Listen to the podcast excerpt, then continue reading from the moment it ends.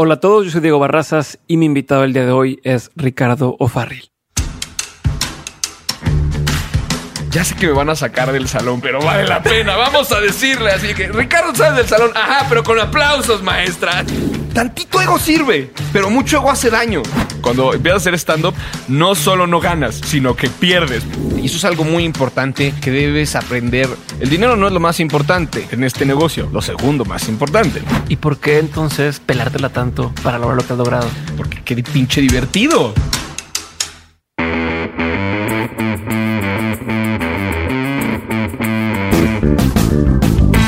Bienvenidos a Dementes, el programa en el que tengo conversaciones reales, prácticas y sin censura con las personas que se salieron del camino tradicional para hacer realidad sus proyectos y se han convertido en una referencia para su industria.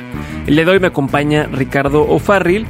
Ricardo hace stand-up, es comediante y es el primer comediante de habla hispana en tener un especial en Netflix. Además de ser uno de los estandoperos más exitosos en México, es host del podcast Neurosis y Ánimo y conductor de ñam ñam extravaganza, su show de cocina. Ha realizado varias giras y especiales como Ciudadano Mexicano y el Live from Pachuca y también ha realizado varios proyectos con TV Azteca, Comedy Central y Casa Comedy TV. Este episodio fue grabado en Ciudad de México desde las oficinas de Sonoro y en el episodio Ricardo me cuenta por qué es importante apostarte a ti mismo. Espero que lo disfruten y sin más ni más aquí el episodio con Ricardo.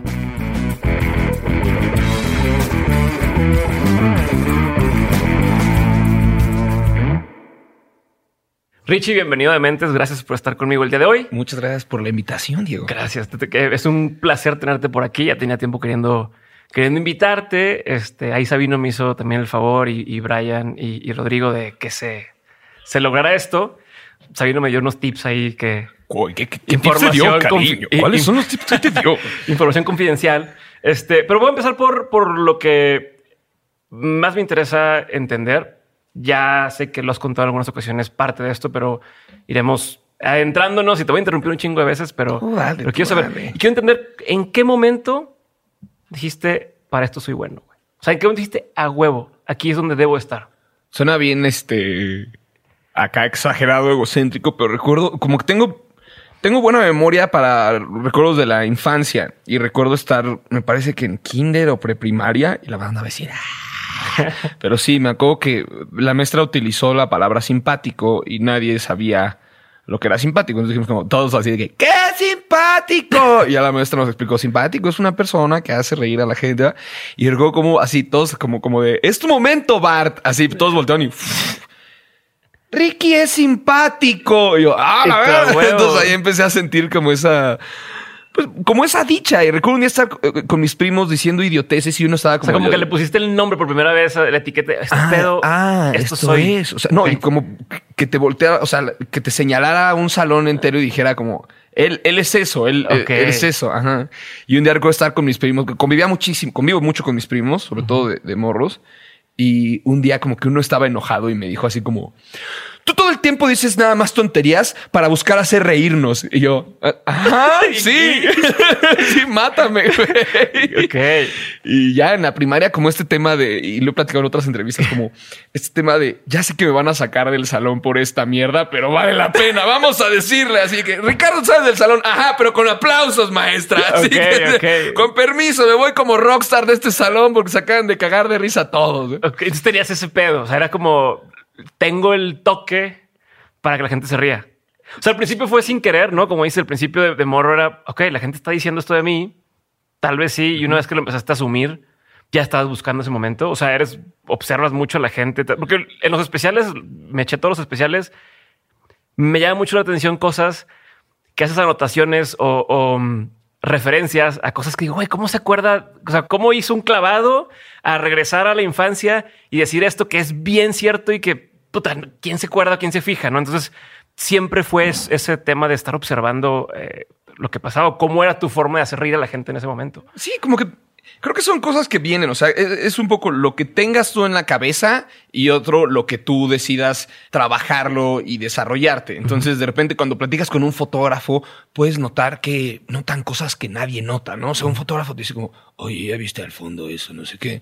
O, o ven una foto y te dicen como, lo que más me interesó fue la parte de atrás donde está una persona asomándose. Ah, chingada, madre, déjame ver la foto otra vez, güey. No había visto. Ah, neta, no mames, ni me di cuenta. Creo que algo, algo similar pasa con los comediantes. O sea, estás eh, y con el, no, no, me voy a poner a compararme, pero igual con el, con el antropólogo, ¿no? O sea, como que eh, empiezas a tener una mayor percepción de tu alrededor y son cosas que como que sí, naces y ya decides tú qué tanto desarrollarlas. Ahí es la chamba del comediante y del comediante profesional, hasta dónde vas a llevar tú esta, vamos a decir, explotar las capacidades y llevarlas al máximo sí, esa habilidad. para ponerte a observar más y, y, estar más como al pendiente de las situaciones. Y si soy ese cabrón que está en un restaurante y como que está medio pendiente y dice como, híjole, este güey no las cosas que está diciendo, güey. Y de repente me pasa que estoy con una persona y es como, ¿ya viste las mamadas que está diciendo el cabrón de la mesa de ella? no, no escuché nada, no, es que se está pasando. ok, ok. Ya, ya, ya, como que desarrollas ese, ese olfato, esa... Ajá, una vez iba caminando por una plaza y pasó un, pasó un cabrón y dijo como, no, es que eso es una bendición. Y dije, ¿quién dice esto es una bendición? Entonces, como que es eso, o sea, agarrar como estos detallitos. El, el igual el famoso Curi salió de escuchar a alguien como este, de, de ponerlo.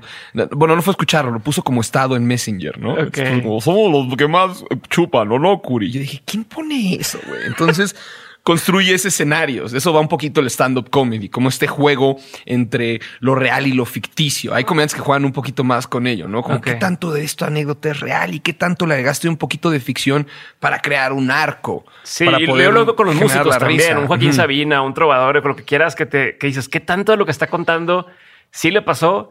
Y qué tanto es el personaje que, que, que ha ido creando y la historia que sirve para contar algo más, ¿no? Con, me dio mucha risa esto de, de Ed Maverick que hace la canción, este, ¿cómo se llama? Este, Fuentes de Ortiz. Y gran parte de los mexicanos que escuchamos Fuentes de Ortiz, como, oh mames, güey, qué bonita canción. El Maverick ha de estar sintiendo unas cosas bien fuertes. Y en una entrevista le preguntan porque le dice como, ah, es que había un compa bien enculado con una morra. Y entonces, como que lo que me platicaba es, está bien enculado este güey y escribió una canción. Y ya, ese fue el proceso creativo. Y uno piensa que Led Maverick está en su cuarto sí, arrancándose el corazón. Así. Pero y eso es, eso es válido, güey. Y digo, me estoy sacando del proceso. No es, no es un poquito engañar a la audiencia. Como cuando dicen, ah, pues es que este güey no escribió sus canciones, ¿no? ¿Se vale? ¿No se vale? Ah, no, Eh, escribir ¿tú el chiste sí tiene que ser algo de tu autoría. Creo que el stand-up comedy en lo que se basa es en la honestidad con la que está diciendo una persona un tema. Esa honestidad viene de que lo vivió, lo sintió y ahora lo está proyectando. Es la diferencia entre un monólogo que yo te puedo pasar y que sea chistoso a un stand-up comedy que es esta persona sí vivió esto, esta persona tiene esta vivencia y desde esta experiencia puede hablar desde odio, desde risa, desde tristeza y convertirlo a para proyectarlo a, a comedia. En el storytelling, a veces vas a tomar elementos de, por ejemplo, vamos de nuevo al chiste de Curi. Lo estoy utilizando como ejemplo porque eh, Para me no comentaste conoce, que para mucha quien no gente. conoce, nomás puedes poner en contexto, es cuando vas a un antro y siempre hay un vato que dice, yo, yo tomé tanto y hay quien le justifica, ¿no? Entonces, para esa historia, tú puedes contar que sucedió en una noche. Pero son elementos que agarraste de varias noches. No vas a decir, varias noches que ido a antros me ha pasado, porque ahí se empieza a caer un poquito la historia. Necesitas enganchar a la gente, necesitas como un... Sí, un- un- lo, lo plasmas en un momento en específico en lugar de toda la serie de momentos que sucedieron cosas similares. Sí, un productor de televisión nos decía como, a ver, si tú subes un elevador y le dices a alguien, ¿cómo estás? Y te dice, bien, tuve un buen fin de semana, es como, eh. Y te subes un elevador y le preguntas a alguien, ¿cómo estás? Y te dice, no mames mi fin de semana. Ya. Ay, cabrón, güey, espérame, ajá. a ver, este, arráncate, güey. No, no, no tienes idea lo que me pasó, güey. ¿Qué, güey? Estaba yo, ya te bajas del elevador con él para escuchar Sí, la sí, pinche este no es mi piso, pero no hay pedo, aquí me bajo. Entonces es eso, y lo cito mucho en entrevistas, pero el maestro, el GOAT, the greatest of all times, Dave Chappelle, eso hace. Tiene estos elementos en los que dices, ¿qué tanto de esto es cierto, carajo? Dime que esto sí sucedió, porque necesito saber que sucedió. Y hay otros que dices, no hay manera que esto haya sucedido, Chappelle, aquí me estás jodiendo. Ok. Pero es justo jugar como con ese eh, balance, generar un buen chiste. O sea, al final tienes un, un producto que has estado probando y probando y probando. Le agregas elementos a esa historia para que sea interesante. Pero y, y cómo mides, y no se me olvidó lo que te pregunté al principio y te voy a regresar, pero cómo, ya que estás tocando ese tema, cómo mides hasta dónde sí y hasta dónde no, porque cuentas cosas a veces de tu familia, de tus amistades, a lo mejor alguien que te contó un- una una anécdota personal y ya lo estás ventilando y aunque no digas el nombre, lo que tú quieras, ¿cómo sabes hasta dónde decir, no decir? Incluso en, en entrevistas, ¿no? Hablas de que si la ex o que si tal cosa. ¿Cómo te cuidas tú? No, olvídate que si temas polémicos, ¿cómo te cuidas con la gente que te importa cercana de que no se caen contigo? Es algo que me pregunto bastante. Es un poquito un tema de ética, ¿no? O sea, no voy a estar quemando a un amigo y si lo voy a quemar le voy a decir, oye, güey, no mames, déjame meter hasta mi show. Está muy avisas. cagado lo que está O sea, Tu diciendo. mamá sabe cuando la vas a, meter al show. Eh, mi mamá ahorita forma parte de un chiste que ah, desafortunadamente ahorita no puedo estar eh, tureando y contando, pero forma parte de un chiste bastante, vamos a decir, ñero y polémico que tengo en mi show, eh, naco, vamos a decir, corriente que tengo en mi show y lo utilizo como un rolling gag, el rolling gag es como retomar una parte de tu show para utilizarla como final y lo utilizo como rolling gag. Es una, es una cerdada. Entonces, para contarlo, tuve que decir a mi mamá, a ver, mamá, sucedió esto, esto y esto, y necesito contar este chiste. Se cagó de risa y me dijo, eres un marrano, cuenta tu chiste. Pero eso es, eso, o justo eso me refiero. O sea, a cosas también, no incluso de las demás personas, cosas de ti que dices, ya lo dije, ya está ahí. ¿Qué va a pensar mi familia? O que, que, que incluso, como dices, algunas podrán ser verdad, unas son esta exageración, unas son una, una broma. ¿Cómo decides que, o sea, por ejemplo, en LOL, que, que estaban ahí tú y Alex Fernández en tanga o en esa madre, o sea, ya está ahí. No, no, no ofendiste a nadie directamente, pero ya hiciste algo que a lo mejor pues, no, no, antes no salías así.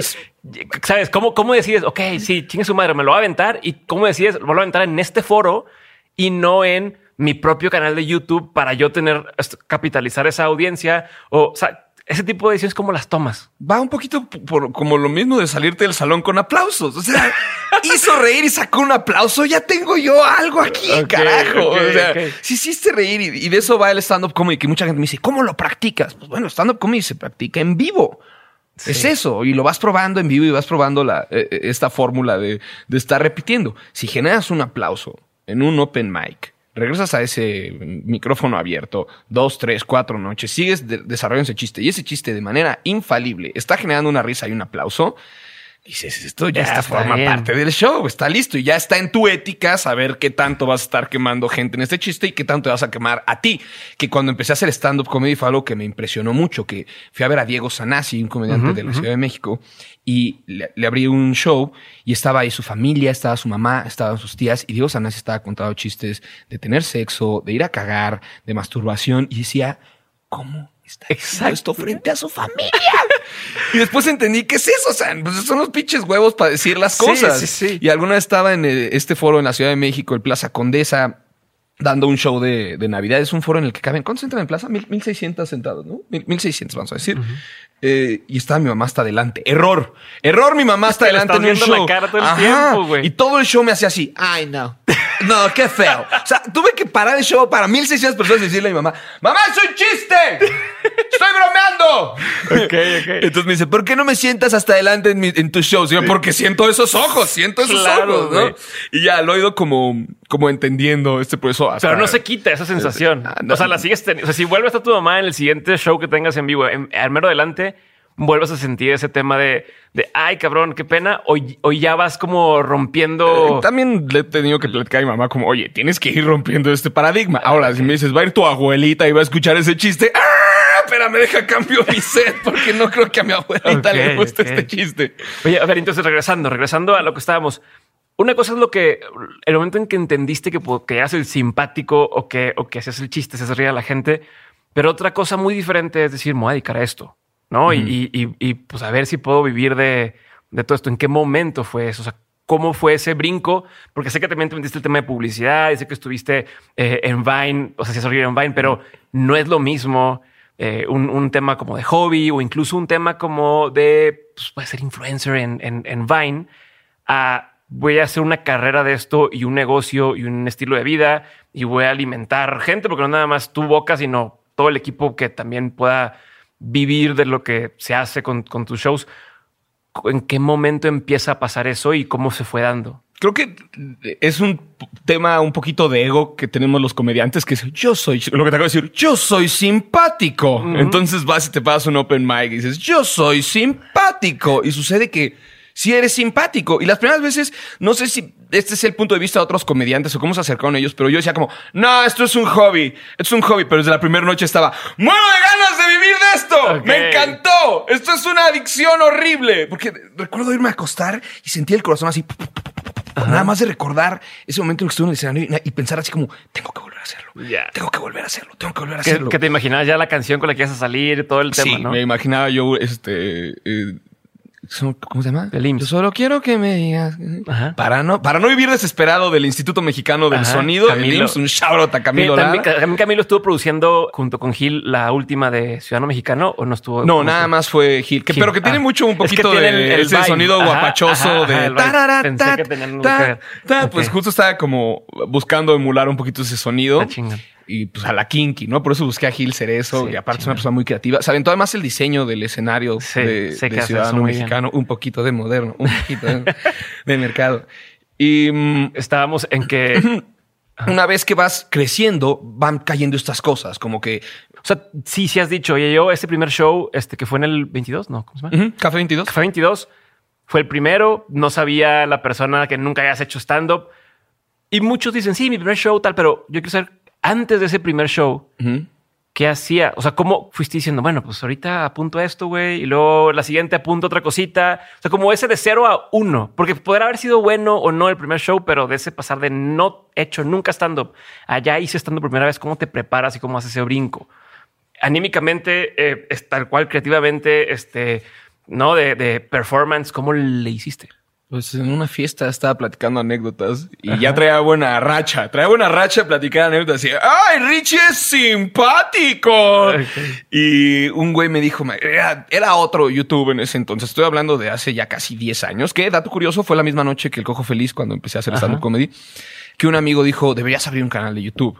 Y otro dijo, no, no, no, no, no, no, no, no, no, no, no. Ahorita están de moda algunos stand pero en la Ciudad de México estaba Goncuriel, estaba Sofía Niño como esta, que es como de las primeras oleadas de, de stand-up comedy, ya formalmente como stand-up comedy, teniendo foro, llamándose stand-up comedy, explicando en programas de radio. El stand-up comedy es este, como eso que hace Jerry Seinfeld, como Adal Ramones, pero no.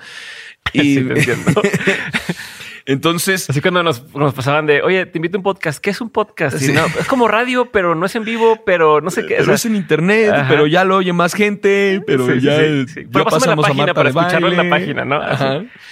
Entonces eh, me dijo, yo voy a ser tu manager, un amigo Alexis. Me dijo, yo voy a ser tu manager. Y luego se le pasó, pero me dejó este ruido en la cabeza de decir, ok, sí me quiero subir cinco minutos. Y aquí entra esta parte como de ego, que me obsesioné tanto, Ajá. que me puse a ver videos de stand-up comedy en la oficina. Yo trabajaba eh, como editor de contenidos, escribía editoriales y medio editaba contenidos de comunicaciones para, para un contenido de, de Canal 40 y Canal 34. ¿Cuántos años tenías ahí? ahí tenía, estaba como en mis 20 Ok. Tenía como mis, mis 20 Fue como a, a los 21 años que empecé a entrar. Me acuerdo que fue a finales de. El Cojo Feliz tiene la fecha exacta.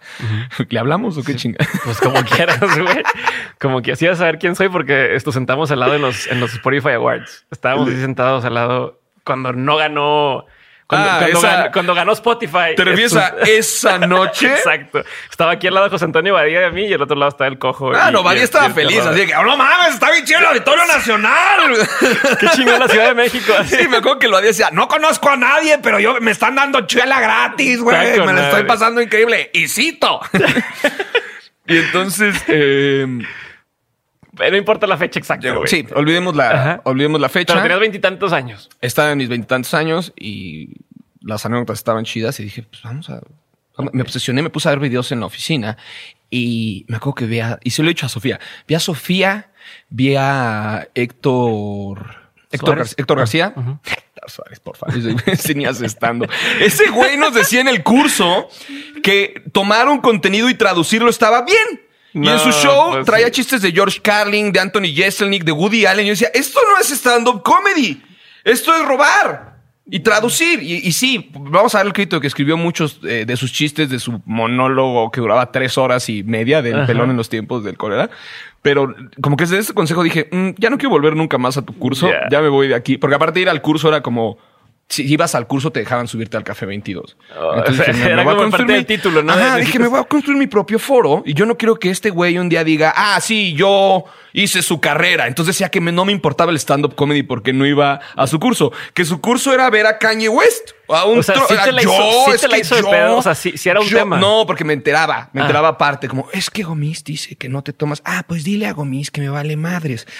Y me puse a ver videos y recuerdo ver a So- Sofía, eh, eh, Héctor García, Roberto Flores, Anasi, y aquí entra el ego. Aquí entra este poquito de ego que Que yo puedo. tantito ego sirve, pero mucho ego hace daño. Ok. Mucho ego hace daño. Una vez Alex Fernández me pasó un video de un güey cantando como una canción, no, una celebridad, no voy a decir cuál, pues estaba grabando y estaba cantando como, ¿qué pero güey? ¿Qué pero Y le puse, ¿por qué arruinas mi día mandándome esto? Y me dice, para que recuerdes que mucho ego hace daño. Tómala. Entonces, pero se requiere tantito ego y siempre lo he dicho como para decir, soy, una, soy un chingón en esto, güey. Pero, pero estás hablándome de que ni siquiera habías empezado. No, pero sea, lo pero vi tú lo dije, viste, yo soy más cagado que estos güeyes. Yo soy más cagado. O sea, me recuerdo estar viendo beats de estos güeyes y decir, ¿qué? Espérame tantito, cabrón. Sí, como el que ve el fútbol, ¿no? Y ya Ajá. quiere ser el director técnico. Tantito, tantito ego sirve, porque eso es lo que te da el, el decir, yo puedo hacer un podcast que se llame Dementes, porque me preparé y me tuve que chutar todos los pinches shows de este güey hasta el pinche especial de Navidad para poder entrevistarlo. Ergo, eso quiere decir que, soy una hacerlo. pistola Ajá. haciendo podcast, güey, y reconocerlo tantito y entrar aquí al estudio y poner esos audífonos y decir, soy chingón para hacer podcast, es parte de la magia, de lo que te hace crear, es creer en ti. Pero- Nadie va pero a ¿dónde creer en ti más raya? que tú. O sea, de, de, de- de creértela y no brincar el lado como los de que llegan a American Idol y es que mi mamá dice canta bien chingón y hacen un ridículo. Ajá. Ah, Pues creo que ahí es donde tienes que distinguir las aptitudes que tienes a las actitudes que tienes. Y es diferenciar en qué eres bueno y qué es lo que te gusta. A mí me encantaría ser productor de rap y me encantaría estar rapeando y hangando con los. No lo sé hacer. No lo sé hacer. Veo a Alemán, Pero rapeaste. veo a... Pues sí, pero todo de broma. ese, ajá. Pero es como muy de broma. No, no es una carrera que me tomaría en serio, que citando a Sabino, ves a Sabino y dices, no mames, güey, ¿cómo rima este cabrón? Ves a Alemán y dices, puta madre, o sea, en la vida podría yo tener el estilo y flow, como dice el mismo alemán, el estilo y flow en toda ocasión. Entonces ahí es donde tienes que reconocer hasta dónde llega tu nivel de capacidades en cada tema y hasta dónde puedes tú explotar un nivel de capacidades que dices, esto es lo mío. Esto es lo que yo sé hacer. Y se nota mucho en el stand-up comedy eh, las diferencias que va teniendo cada uno de los comediantes. Y estilos. Puedes ver, ajá, eh, a Mao Nieto lo puedes poner a conducir eh, 100 latinos dijeron y lo va a hacer de manera maravillosa. Dale un guion, eh, medio, va, medio va a fallar en actuar un guion. Y entonces te puedes encontrar a un Roberto Flores que probablemente no te va a dar la mejor conducción porque tiene un ritmo bajo y apagado, apagado perdón, pero te va a poder salir en una serie de Amazon, en una serie de Netflix, porque sabe pararse en un set y sabe actuar. Entonces ahí es como, ¿cuál es mi aptitud? ¿Cuál debo explotar? ¿Y hasta dónde la voy a llevar para tener un reconocimiento por ello? Pero tienes que conocerte entonces. O sea, sí tienes que ser muy consciente de, ok, para esto sí soy bueno, como dices. Y en ese momento que los viste en, en YouTube dijiste, a huevo, yo puedo estar yo haciendo puedo eso. hacer eso. Y, ¿Y hay muchas hiciste? cosas que veo y digo, wow, yo no puedo hacer eso. Está pasado de verga esta persona. Qué impresionante es lo que hace. Entonces, gracias a que vi esos videos, dije, voy a pedir un lugar en Café 22. Me puse a mandar mails, me puse a mandar mails, me puse a mandar mails. No me respondían los mails, me puse a llamar, me puse a llamar, me puse a llamar. Y en ese entonces, Gloria Rodríguez llevaba la programación, una comediante mexicana, llevaba la programación del Café 22 y me dijo, te voy a poner tal día cinco minutos. Y Ah, sí. fui al Café 22. Ya sabes que cuando empiezas a hacer stand-up, no solo no ganas, sino que pierdes. porque Claro, tienes que invertir, llámese gasolina, llámese transporte, llámese ballet parking, llámese todo El eso. pisto, ahí todo que estás. pagar. ajá. Ya llegas para tus. Eh, hola, este, ¿no les ha pasado que, que las mamás Está cabrón, güey. ¿Y, y, y qué sentiste en ese momento? Porque, ojo, yo he entendido, no lo, no lo sabía, pero ya me hace mucho sentido después, que hay personajes que una vez que ya se hacen conocidos, puedes salir al escenario y decir, me eché un pun y la gente le va a dar risa por, por ser quien es, ¿no? O sea, ya le dan cierta licencia, al menos al principio, de puedes aguantar un rato más a esa persona y le van a, a- seguir. Cuando alguien no conoce a alguien, o sea, llegas de cero, un chavito, a pararte ahí y empezar a hacer un- un- un- una rutina, pues tienes también eso en contra, ¿no? De que no saben qué tipo de humor tienes, qué tan chistoso eres. Eh, no, no, no pueden decir, este güey es el que es, que es bien cagado y entonces ya desde que llegas ya me estoy riendo con él. ¿Sabes cómo rompes esa barrera? ¿Cómo te jugó? ¿Cómo, cómo le, cómo le diste la vuelta tú? voy a tener que citar a un no tiene otro nombre, a un pervertido, que antes de que supiéramos que era un pervertido, era probablemente uno de los mejores comediantes del mundo, Louis C.K. Louis C.K., cuando estaba en el pico de fama, lanzó una carta en la que le hablaba a los comediantes, que decía, los comediantes nunca se deben parar en un foro diciendo, es que yo ya soy. Decía, te tienes que parar con ese espíritu con el que te paraste la primera vez. Y lo dice un rapero, Notorious B.I.G., lo decía en una entrevista, decía, tratar cada proyecto como si fuera el primero. Entonces, cada vez que te subas a un escenario, sí debes recordar esta parte en la que, ok, hay gente que aquí me vino a ver por estos shows que saqué, por Live from Pachuca, por Ciudadano Mexicano, eh, por Abrazo Genial, por Abrazo Navideño. Hay gente que está aquí por ese Y contenido. les pone sus easter eggs. ¿no? Este, Exacto. si el nombre Pero- se repite acá y empiezas a jugar con esas cosas. Ajá. Pero hay que recordar que cuando te paras en un foro es yo vengo a ganarme un público y me voy a retar a mí mismo como comediante. Entonces, creo que esa tarea es la que el comediante debe recordar y reconocer. O sea, es pararse en un lugar y saber decir a la mierda todo lo que la gente trae de percepción de mí, que si bien pueden haber comediantes que ya reciben un aplauso de pie cuando salen al escenario, Ajá, llámese sí. Jerry Seinfeld, etcétera, nada más salen al escenario y la gente ya se para. Ok, ya te paraste y me aplaudiste. Bueno, ahora tengo que conquistarte, porque vamos de nuevo, mucho ego hace daño y he visto comediantes que ya tienen públicos gigantescos y es tal la cantidad de aplausos y en inglés se dice pampering, como Ajá, ajá. ese consentimiento que da el público. de, Ay, es que el mejor, es el mejor. Que hace daño, porque entonces empiezas a perder la gracia porque tú, vamos Te de nuevo, de dices, eh, ¡pum! Y la gente, pero vamos a ver si tu público externo a los 3 mil, 4 mil, 10 mil pendejos que te fueron a ver esa noche van a seguirte aplaudiendo el chiste. La gente que no te conoce. Ok. El momento en el que yo te diga, oye, güey, ¿conoces a Ricardo Farrell? No, no tengo idea de quién es. Mira, te enseño este chiste. Y si yo tengo algo que ya cautivó a mi público y que los tiene aplaudiendo, bueno, necesito yo poder retarme a mí mismo, poder internacionalizar y tropicalizar y poder generar comedia que vaya más allá de mi audiencia, porque ahí es cuando no dejas de crecer. Entonces, a mi percepción, cada vez que te paras a un escenario, no importa que lleves 10 años de carrera, etcétera, vas a tener las tablas, vas a ver que es gente que te admira y te aprecia, pero también les tienes que cumplir, porque la gente no es pendeja. Claro. Y cada vez que Dave Chappelle saca algo, están los ojos encima. Entonces, eh, no es cualquier cosa, Sí, también hay sí. que recordar Es al ese revés. tema. Es como cuando escribías un blog y nadie lo leía, pues que- lo que sea. sí, el día yo que ya creo- te dicen tus familiares y demás, oye, pues ya lo leímos, o tus amigos, o gente que no conoces, ya la piensas dos veces en lo que vas a publicar porque ya hay ojos. La responsabilidad crece. O sea, es como ve- ves una actuación y dices, Eh, yo sí siento que Christian Bale ahora sí no se rifó tanto.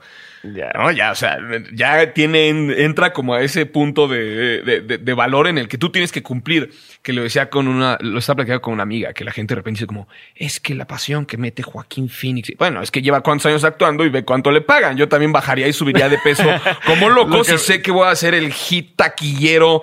O sea, que imagínate que recibes el guion de Joker y tú vas a ser el Joker. Puta madre, ¿qué quieras. te pones a hacer para poder cumplir con ese papel? Entonces nunca debes agarrar, vamos de nuevo, mucho ego hace daño y decir, ah, el papel del Joker, claro que sí, es para mí. No, tienes que, que cumplirte a ti para poder cumplirle al público. Pero ¿y, y cómo te retas? Porque ya me queda claro, no, o sea, para este tipo de negocio o el negocio en el que estás, pues no puedes decir, ah, bueno, pues ya tengo mi público y es el mismo de siempre y me van a recomprar y recomprar y recomprar. Sino es, pues si quiero crecer y quiero llegar más lejos, pues conquistar nuevos oídos, ¿no? Y, y- e ir abriendo ese, ese, ese pie. ¿Cómo planeas hacerlo? ¿Cómo le has hecho para ir superándote cada vez y decir, puta, pues el de este Life from Pachuca o el de Ciudad Mexicana estuvo bien cabrón? ¿Cómo le hago para que el siguiente esté todavía más cabrón que eso? O sea, no diga un punto que dices, puta, ya no sé si pueda mejorar esto que hice. O sea, esto, esto me quedó perfecto. ¿Cómo hago para sacar algo mejor que le guste a la gente y que no se quede en un one hit wonder como algunos músicos que, ah, esta estuvo bien chingona y todas las demás, pues ya no, no, no fueron.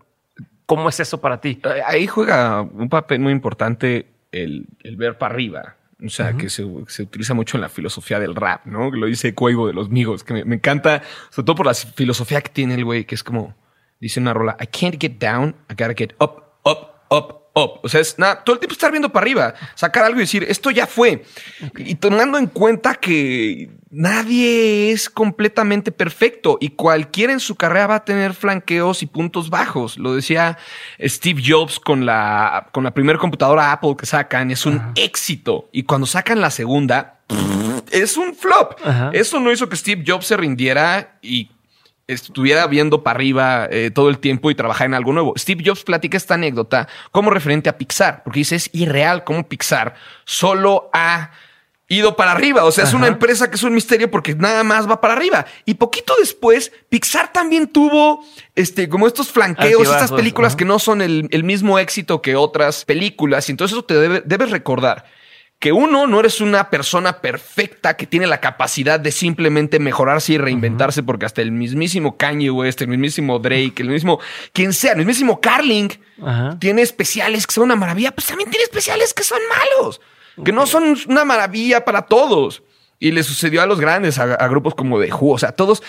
The, Clash, el último disco de The Clash es una mierda. Entonces tienes todos estos ejemplos en los que dices, ok, sí, es, hubo, sí hubo esta curva de ascendencia de los artistas, creadores, como les quieras llamar, pero también están como estos picos de bajada. Y está en ti, de nuevo, voltear para arriba, güey. Nomás que cuando voltees para arriba y no escupas porque te puede caer Te encima. van- Ok, a ver, espérate, me voy a regresar ahora sí a, a- a lo que estábamos antes, güey. Sí, de, de viste en YouTube y dijiste de wow, aquí soy. Estuviste marcando a- al, al, al 22, a Estudio 22. Café 22. Café 22, perdón. Ahora una taquería. Sí, quise- Bien ahí. Felicidades a la persona responsable de tener el CBGBs de la comedia mexicana. La cuna de la comedia mexicana en, en la Ciudad de México, porque en Monterrey ya lleva mucho tiempo, y decir, voy a abrir el camarón panzón. Y el si camarón panzón a- duró lo que un pedo en la cola, y ahorita es un señor taco. Cellar, ¿no? Como si al Comedy Cellar ahí en, en Nueva York y te dicen, ah, pues ya no, ya ahora hay una de brownies venden, ¿no? cosas así, güey. Había foros que tenían esa oportunidad y la dejaron ir. Tres foros en específico la dejaron ir. Pues así es, no, la gente no ve, no, no, o sea, hay veces que no ves más allá. O hay veces que el hambre, pues es cabrona, güey. No, No, no, no. ¿No crees que No, eso? ahí tenían algo muy especial y lo dejaron ir. O sea, sería un foro al que le tendríamos mucho cariño a los comediantes a pesar de cómo lucía. Bueno, y, y a ver, está- estamos hablando de eso. Entonces, de, de llegas, pides la oportunidad ahí y dices, va. ¿Qué pasó? Um, me trepé, vi al piso la mayoría del show. ¿Invitaste gente? ¿Vivías solo, güey? No, dijiste a nadie. Fui solo. Le había, le había avisado a amigos.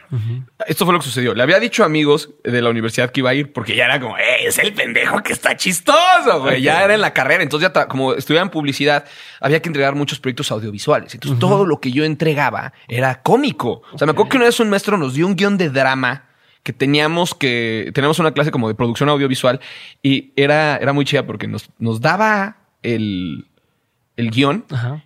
y el brief. para el final del día teníamos que entregarle todo.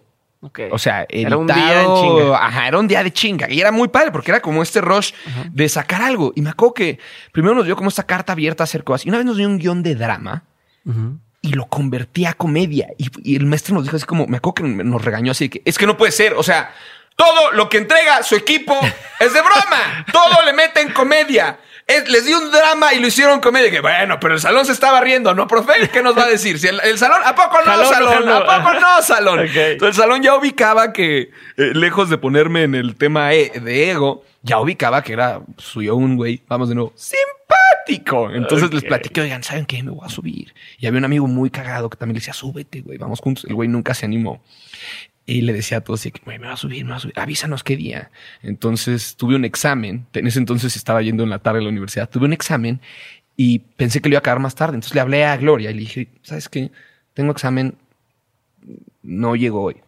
Y ya a todos mis compañeros les dije, ¿saben qué? Ya, ya cancelé. Hago el examen en chinga. O sea, como que, neta, este es el examen. lo, lo acabé, ni siquiera recuerdo la calificación. Y salí y hablé al Café 22. Y ya estaba el cojo con 15 minutos. Ok. Entonces hablé y le dije a Gloria, oye, Gloria, este, no pensé que fuera a acabar tan rápido mi examen. Siempre sí. ¿Me puedo subir? Así que siempre sí. Me dice, híjole, es que ya está otro, ya está otro chico, que era el, el Hugo Pérez, el cojo feliz. Y me dijo, pero, a ver, está bien. Perdón, cojo. eh, te- le voy a quitar cinco minutos y te los voy a dar a ti. Entonces me fui, en- o sea, como que ya los compañeros que les había dicho, les dije, oigan, siempre sí a todos de, no mames, ya me voy a mi casa, ¿cómo me avisas a esta claro. hora? Era, era pues ya como las ocho de la noche. Entonces me fui en chinga al lugar, me subí súper nervioso. Recover al ¿Tenías cojo. armado ya algo? O sea, de, de que 15 minutos y ahora chingale 5 minutos. Sí, se los, se los platicé a mi mamá en el coche una vez. Así como que iba- estábamos yendo al súper y dije, oye, mamá, quiero probar esto. Le conté todo el de los antros, el de Curi. Ajá. Salió, se rió y dije, ok, ahí está. Entonces me acerqué con algunos amigos y medio se los platiqué y, ok, ya está. Vamos. Ahí lo probé, lo conté y... Decías que le dijiste al cojo que lo veías todo nervioso. Al cojo, yo, yo lo vi, o sea, yo estaba nervioso porque el cojo traía buenos chistes desde esa noche. O sea, traía el chiste de yo no me puedo poner unos lentes oscuros y sacaba unos lentes oscuros y recuerdo su manita temblándole. Traía- mira qué buen ejemplo, trae unos lentes aquí. Como que sacó su manita temblando y dice, yo no me puedo poner unos lentes oscuros. Y ya sacó el bastón porque me, si no la gente pide, joven va a cruzar. Y desde esa noche traía ese chiste el, Ajá. el cojo. Y dije, Esto está cabrón. Y en ese entonces nos lo vendían como un concurso. No había ningún pinche concurso. Era como, si ganas el concurso, vas a poder ser parte de Risas Inc. y formar parte del prestigioso taller de Héctor Suárez Gómez, donde te va a recomendar que traduzcas Que te chistes. copies de otros. Entonces lo vi y dije, a la madre. No, pues ya valí. Y me subí muy nervioso, conté el chiste recuerdo que vi el piso y el dueño del lugar me dijo, ah, me dijo, estás, este... eh". Me dijo, me dijo, ¿cuántas veces te has subido? Y yo, es la primera. Y el güey como que peló ojitos y dijo, ah, no, pues... Y ahí te digo, es reconocer la aptitud, decir, ah, me sé parar en un escenario. Ahora vamos a pulir lo que sucede aquí para poder divertirme en el escenario, que es algo que aprendí años después, porque hubo un momento en mi carrera en el que me frustro mucho, mientras estoy tureando Ciudadano Mexicano, me frustro mucho. Y empiezo a decir, no es chistoso, es que esto no es chistoso. Y me dejo de divertir, y me dejo de divertir, y me dejo de divertir. Y veo a un, a un bajista de jazz que se llama Chester Hansen. Y estaba el güey tocando así. tararara, Y mientras tocaba tenía los ojos cerrados y estaba pegando brincos. Y se estaba echando un solo de bajo. Y yo con los ojos cerrados y así disfrutando un chingo. Y en ese momento, después de siete años, ocho años de carrera, tuve una catarsis y dije, ¡Ah! ¡Claro! Te partes el culo abajo, haces todo el trabajo previo, te encargas en open mics, en guion, en lo que sea de perfeccionar este producto para que una vez que estés en el escenario o, o en la conducción, lo que sea, te diviertas y ahí ya todo fluya, carajo. Vamos a usar de ejemplo de mentes. Tú estás ahorita disfrutando esta plática porque tienes un, una serie de elementos que te permiten sostener esta plática y entonces ahorita ya entras y la disfrutas y ya es como jugar. Sí, ya es lo que, lo que, lo yo- que lograste hacer también, lo que lograste hacer hasta este momento ya, ya fue y ahorita ya nada más es disfrutar. lo que fluya. ¿no? No vas a estarte juzgando como quien escribe y estás editando al mismo tiempo, pues no, no avanzas. Es correcto. Ok. Entonces, Espérate, entonces te fue chingón, sí. te fue chingón. ¿Cómo brincas de me fue chingón en mi primer stand-up a ser el primer eh, stand-up o el primer especial en Netflix en Hispanoamérica? Cuando todavía no existía, cuando todavía no era tan, tan, tan poderoso ese, este, pues el fenómeno que es hoy el, stand-up, ¿cómo se da ese salto, güey? ¿Cómo le haces? O ¿cómo pasas de, de soy un morro que pues soy el chistoso y, y tengo algo de talento, pero tengo que pulirlo? a tengo un equipo, tengo un manager, y esto ya es algo formal y algo serio. Me dicen de Netflix y ya pudimos hacer nuestro especial. ¿Cómo das ese, ese salto? Y te lo pregunto eh, en parte porque muchos que estamos escuchando esto eh, queremos decir cuál es el secreto, güey, no? O, o- o- o cómo se le hace, no? Cómo se, cómo se llega a, a esos, a esos niveles en que te volteen a ver, en que te ofrezcan oportunidades. ¿Cómo, cómo es? No es tan. Creo que ahí tuve suerte y eh, pido una cámara, como dice el Pepe Peralta. Pido una cámara. una disculpa a los comediantes argentinos, españoles, todo habla hispana. Creo que había gente con mayor currículum, este Chile, Colombia, había gente con mayor currículum que se merecía estar antes que yo en Netflix. Fue una serie de coincidencias y yo lo veo como dos, tres, dos, tres, ¿eh? Porque lo estuve presionando mucho un poquito como de hasta suerte, como si no, o sea, me tocó ser. Si no era yo, iba a ser otro eventualmente. Lo que sucedió fue que yo presioné el tema. Cuando empiezo a, a crecer en stand-up comedy, después llega el Vine y llega el famosísimo, tú empezaste en Vine. No, no, no, no, no, no, mi ciela. Discúlpame, mi ciela, pero ya llevo tres, cuatro años en esto, mi ciela. Entonces, Entro a Televisión Azteca eh, con un programa que iba a ser con Sofía de Rivera, que originalmente era un formato español que se llamaba Sé lo que hicisteis, Ok. que era una especie de The Soup, como la sopa, que era un resumen semanal de varias cosas de la televisión, un poquito como la resolana, pero más como de, de distintos canales. Entonces, hacer crítica, comentarlo sin sketches y nada más comentarlo.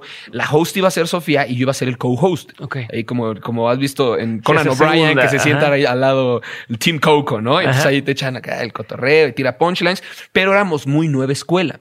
Entonces, el productor que nos metió ahí, que estaba produciendo eh, algo que se llama Las Mañanas del 7, Raúl Campos, dijo, traigo esto talento nuevo. Raúl Campos confiaba completamente en nosotros. Dijo, traigo este talento nuevo, que es... eh, pues trae este desmadre y son estos dos güeyes. Esta morra está muy cagada. Estaba Sofía ya jalando mucho en ese entonces y este mocoso que está empezando que este se caen bien. También agradezco, Sofía me recomendó igual en ese momento. Entramos a Televisión Azteca y le dicen, ah, sí te vamos a dejar trabajar con la nueva escuela, pero como condición te vamos a poner a un productor de la antigua escuela. Ok. Entonces nos ponen a un productor que literalmente produció un formato que se llama Chichos sin algas. Así se llama. Chichos sin algas. ¿Qué es eso, sin algas es eh, a este productor le comisionan un programa que se llama Tempranito y le dicen tú agarra tempranito, llévalo al, o sea, termínalo. Sea, empínalo. Ajá, empínalo. Tal cual. Así ya le dicen para que se de la misma empresa te dicen empina tu, el programa. Ajá, o sea, te lo estamos pasando porque el productor ya está harto, ya todos están harto, ya que se vaya al carajo el programa.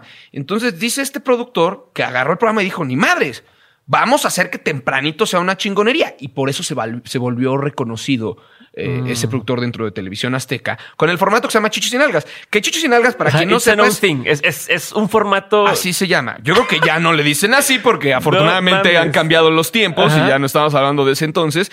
Meten este productor que el formato Chichis sin Algas es más o menos, sin ánimo a criticar multimedios, es eso. Es, ¡eh! Estamos aquí y unas morras bailando. Y vamos a mandar, ¿sabes? Y los payasitos y cosas así. Es como muy, y desmadre en el set y papelitos y muy eh, chichis sin algas. O sea, es chichis sin algas. Concursos y cosas así. Eh, Ajá, como muy corrientón. Y vamos a bailar y a repujar, a repujar, a repujar, a repujar, Sí, sí, ese que de neurosis ya ni me cae de risa. Y ahora vámonos con el clima. Y salen ahí que ni era el clima, pero nomás traen una faldita corta. ¡Ah! Qué bueno que la televisión está dejando de, de ser así. Y al entrar a Entonces este era, un, era un vato, o sea, era un- una persona que producía algo en chichis sin algas. Y lo habían corrido por, por ser una persona eh, bastante explosiva. Esto nos va a servir más adelante en la anécdota. Lo habían corrido por ser una persona bastante explosiva.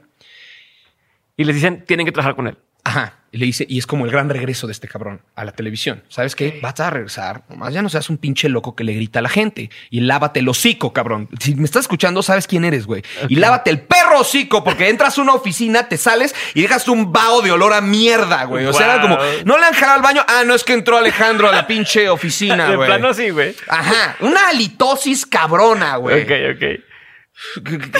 No, no, no, no. Qué cosa tan espantosa. Pero vas a estar bien, vas a estar bien. este tipo nos empieza a cambiar el formato. Grabamos un piloto y nos dice, ustedes no dan el ancho para la televisión. Entonces vamos a tener que meterles a Inés Gómez Montt. Y a Inés Gómez Montt le dicen, te vamos a dar un programa de chismes. Y vamos a meter a Max Villegas. Y a Max Villegas le dicen, te vamos a dar un programa de estilo y lifestyle. Y a Sofía a mí nos dicen, les vamos a dar un programa de comedia. Entonces nos ponen a los cuatro, cada loco con su tema. Entonces era un masacote el programa. Y este productor me corre a mí, corre a Sofía, corre a Max Villegas un día antes de entrar al aire. O sea, se pone a gritarnos a los tres antes de entrar, así de que entramos al aire en 10 y tú estás despedido, hijo de la chinga. ¿Qué? Deja de crear este ambiente, idiota. Ok. Entonces, corren este ¿Cómo, pero tipo. ¿Cómo tienen a gente así trabajando en esos lugares? Está bien cabrón, ¿no? Ah, yo creo que los tiempos han o sea, cambiado. es reciente que, ha cambiado, pero ¿cómo, cómo A Mau Nieto también lo corrió. Mau Nieto estaba Del trabajando con nosotros. Ah, no, ahí, antes. ajá, ajá. Y, lo, y lo corrió también. O sea, pero te corría y ahí como, ¿por qué no viniste? Porque me corriste. No, no te corrí. Como la maestra ¡Qué en el salón, ¿no? De salte, qué- Leo, ¿por qué se saliste? Un tipo espantoso. Pero a la par estaba Raúl Campos, que era la persona que pues, obligaron a contratarle y decir, bueno, que como que nos apoyaba mucho. Y justo en este, este día que se puso a gritarnos, eh, se pasó el chisme arriba. Oye, pasó esto antes de entrar al aire. El chisme escaló. Y le dijeron a este güey, llégale a la chingada. Entró Juan Pablo Matarredona, que ahorita trabaja en, eh, lleva Netflix Latinoamérica. Wow. Y pues él intentó salvar este barco que ya estaba un poquito insalvable. Y para ese entonces, la persona que nos contrató, el Raúl Campos, eh, se sale de Televisión Azteca. Dice, yo ya estoy acabado en esto. Luego se sale Sofía y terminan el programa. Y es algo que yo siempre le voy a criticar a Televisión Azteca. Tienen demasiados procesos. O sea, Eh, todas las empresas. para cobrar, para entrar, para lo que sea. Y tenía yo mi tarjeta de empleo y nos dicen, les vamos a platicar del nuevo proyecto El Hormiguero, que es el formato español que habían comprado, en el que ustedes siguen siendo parte de. Ajá. Voy a la junta en donde nos presentan El Hormiguero, que se fueron a grabar España. Pero para esto nunca salió lo otro. Sí, salió, estuvo al aire. Nos tuvieron seis meses preproduciendo y estuvo al aire me parece que seis o siete meses. Ya, y lo bye. Ajá, porque los programas que estaban en la mañana los tenían bajo contrato. Mm. Entonces era como, tú estás obligado a hacer este y en el luego te vas al noticiero y luego todo, y entonces no le costaba a Televisión. Azteca. Cuando nos meten a nosotros, pues Sí. lo ponen por fuera, entonces le empieza a costar. Dicen, ¿sabes qué? No. Honestamente, y suena muy perdedor esto, pero éramos el programa con mayor rating de esa barra matutina, y- pero pues no le costeaba Azteca. tú estabas orgulloso de estar ahí. O sea, ¿tú cómo lo veías? ¿Tú veías eso Yo lo como- veía como que estoy ganando. Yo, eh, Cuando entré a televisión azteca todavía no me graduaba. Entonces, cuando me estoy graduando, yo me, me estoy graduando con un contrato en televisión azteca. Yo lo veía como estoy haciendo dinero joven. Ok. Que quiero aclarar eso. Yo me partí el culo por mis cosas. Mucha gente es como, "Ah, sí, ese güey nació eh, y tiene contactos. Mm, no, ninguno Farrell tiene contactos en televisión azteca. Como que lo hice por mi propia cuenta. Nos avisan sacar el programa y Me acuerdo que me decían, a ti te está dando gusto, ¿verdad, cabrón? Y yo, ¿qué? ¿De qué hablas? No, si no podría yo estar más triste. No, vamos a... Y me acuerdo que ese día nos fuimos a comer al, al restaurante que estaba enfrente y un escritor dice algo muy cagado porque va llegando otro de los escritores así como subiendo al elevador del centro comercial y dice el pendejo, nos acaban de avisar que se acaba el proyecto. Había gente llorando y la chingada. Yo así. Dice este güey, va subiendo de los escritores y dice, ah, no mames, yo antes trabajaba con ese güey. antes hace media Sí, hora. Eh, nos van a presentar el hormiguero. Mao se queda, este escritor se queda, o sea, varias personas se quedan ahí. Yo hablo de pasar mi tarjeta de empleado, ya no pasa. Entonces entro y digo, oigan, mi tarjeta. Ah, sí, ahorita te generamos un folio de entrada. Entro y digo, oigan, ¿qué pasó con, con esto? Ah, sí, es que como se acabó ese proyecto, vas a tener que hacer otra vez todo, Todo el el proceso trámite. para. Y dije, con permiso, vámonos de aquí, me voy a hacer stand-up comedy. Hablé con. Hacían unos, le llamo yo gangbangs de producción. Para esa gente que está empezando, de repente te agarran entre dos productores y se ponen a hacer no, es que tú eres muy bueno y tú tienes que estar aquí. Y yo ya sabía que me lo iban a hacer. Entonces dije, me voy a brincar con. Estuvo muy mal. Me brinqué a Matarredona y me fui con el que en ese entonces era el director de espectáculos, eh, que estaba ya llevando el programa. Y le dije, Alexis, ya me quiero ir de aquí. Sea, ya, yo ya no quiero estar aquí. Yo ya me largo de aquí. Y al día siguiente me habló Juan Pablo. ¿Por qué me haces esto?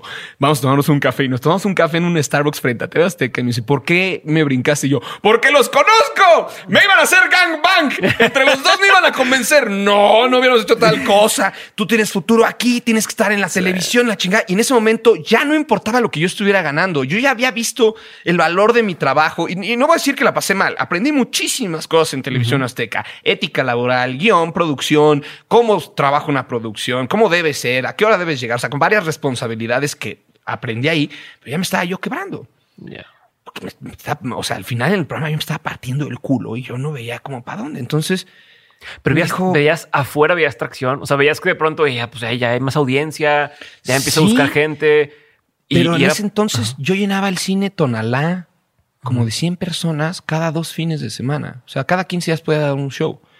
Y ese show me generaba un ingreso pues, regular, que no tenía nada que ver con lo que era el contrato. No te estoy diciendo que ganaba los millones, pero para los 24 Pero podías años que tenías, eso. voy a vivir yo ya chido. Hablé con este productor y me dijo, con Juan Pablo, me dijo, es que tú te tienes que quedar aquí porque es muy importante lo que tú haces y la, está empezando la televisión. Le dije, pero yo no quiero eso. Yo soy más feliz pagándome la pinche tabla del cine Tonalá frente a 100 personas. Entonces ni siquiera pasaba por mi cabeza el hecho de un tour. O sea, a, a mí me decías en ese entonces, vas a dar un show en otra ciudad y yo me empezaba a cagar de nuevo. Es como, tengo que reestructurar mi show para que la gente en Puebla, en Querétaro, en Guadalajara lo entienda. Yo en ese entonces nada más le tiraba a 100 personas cada 15 días y le dije, Ok. esto es lo que me hace feliz, güey. Con permiso. Ya sí. Y ahí se acabó mi paso por Televisión Azteca y poquito después me busca Raúl Campos y me dice, eh, hay que producirte tu especial, hay que hacer algo que se llama multicast, que se lo vendes a varias televisoras en Latinoamérica, eh, televisoras en México y sale en varios lugares. Y le dije, no, lo quiero en Netflix. Así, dije, yo lo sí. quiero en Netflix. Y en ese entonces el, el original de Netflix no se entendía bien bien qué era, porque todavía no había tantos originales. House of Cards fue de los primeros. Y yo recuerdo estar escribiendo guiones y como saber de la existencia de House of Cards. Y me acuerdo cuando vi que existía House of Cards, dije como, chale, pinche Kevin Spacey se le está yendo la mierda la carrera. Está yendo- ahora haciendo series para Netflix. Ok. Y mira, mira ahora cómo han cambiado las cosas. Digo, Kevin Spacey que se va de la chingada, maldito pervertido de mierda, pero le cambió la carrera. Claro. Y yo decía, yo quiero estar en Netflix, quiero estar en Netflix. Y fue un proceso como de dos años. Ok. Grabamos un demo, se lo entregamos a Netflix. Dos Netflix años para poder de salir de eso. Presionando, presionando, presionando. Y estuve y me decía, oye, te consigo otra plataforma. No, Netflix. Y un día me habla y me dice, ya te conseguí Netflix y va a ser original. Y le dije, ¿qué chingados es un original? Y ya me dijo, ubicas cuando sale, ¡tutú! Ese es un original. Y yo, ¡a huevo! ¡a huevo! Y ya lo grabamos y Pero en ese proceso de dos años, ¿qué hacías? O sea, ¿qué, qué? Y le decías a la gente, yo, yo quiero estar ahí, o no, mejor no les digo porque no le- para no darles ideas a los demás. O sea, ya te habías metido en el, en el círculo o en esta comunidad de, de comediantes de, de aquí. ¿Cómo, qué pasaba en ese inter? Porque te saliste de un buen trabajo donde te pagaban bien, ambiente tóxico si lo quieres ver, pero te pagaban chingón. Ahora por mi, por mi cuenta y hasta que llega el, el especial. Pero por lo pronto, ¿qué, ¿De qué vivías, güey? shows, me, puse a dar shows. Privados Eh, también. Recuerdo que tenía una exnovia a la que le dije, oye, se acabó el tema TV Azteca. Eh, disculpa que ahora esté viendo a, Ch- a Chumel Torres y a Alex Díaz para grabar estos videos de una pendejada que se nos ocurrió que se llama Adolescentes Peligrosos.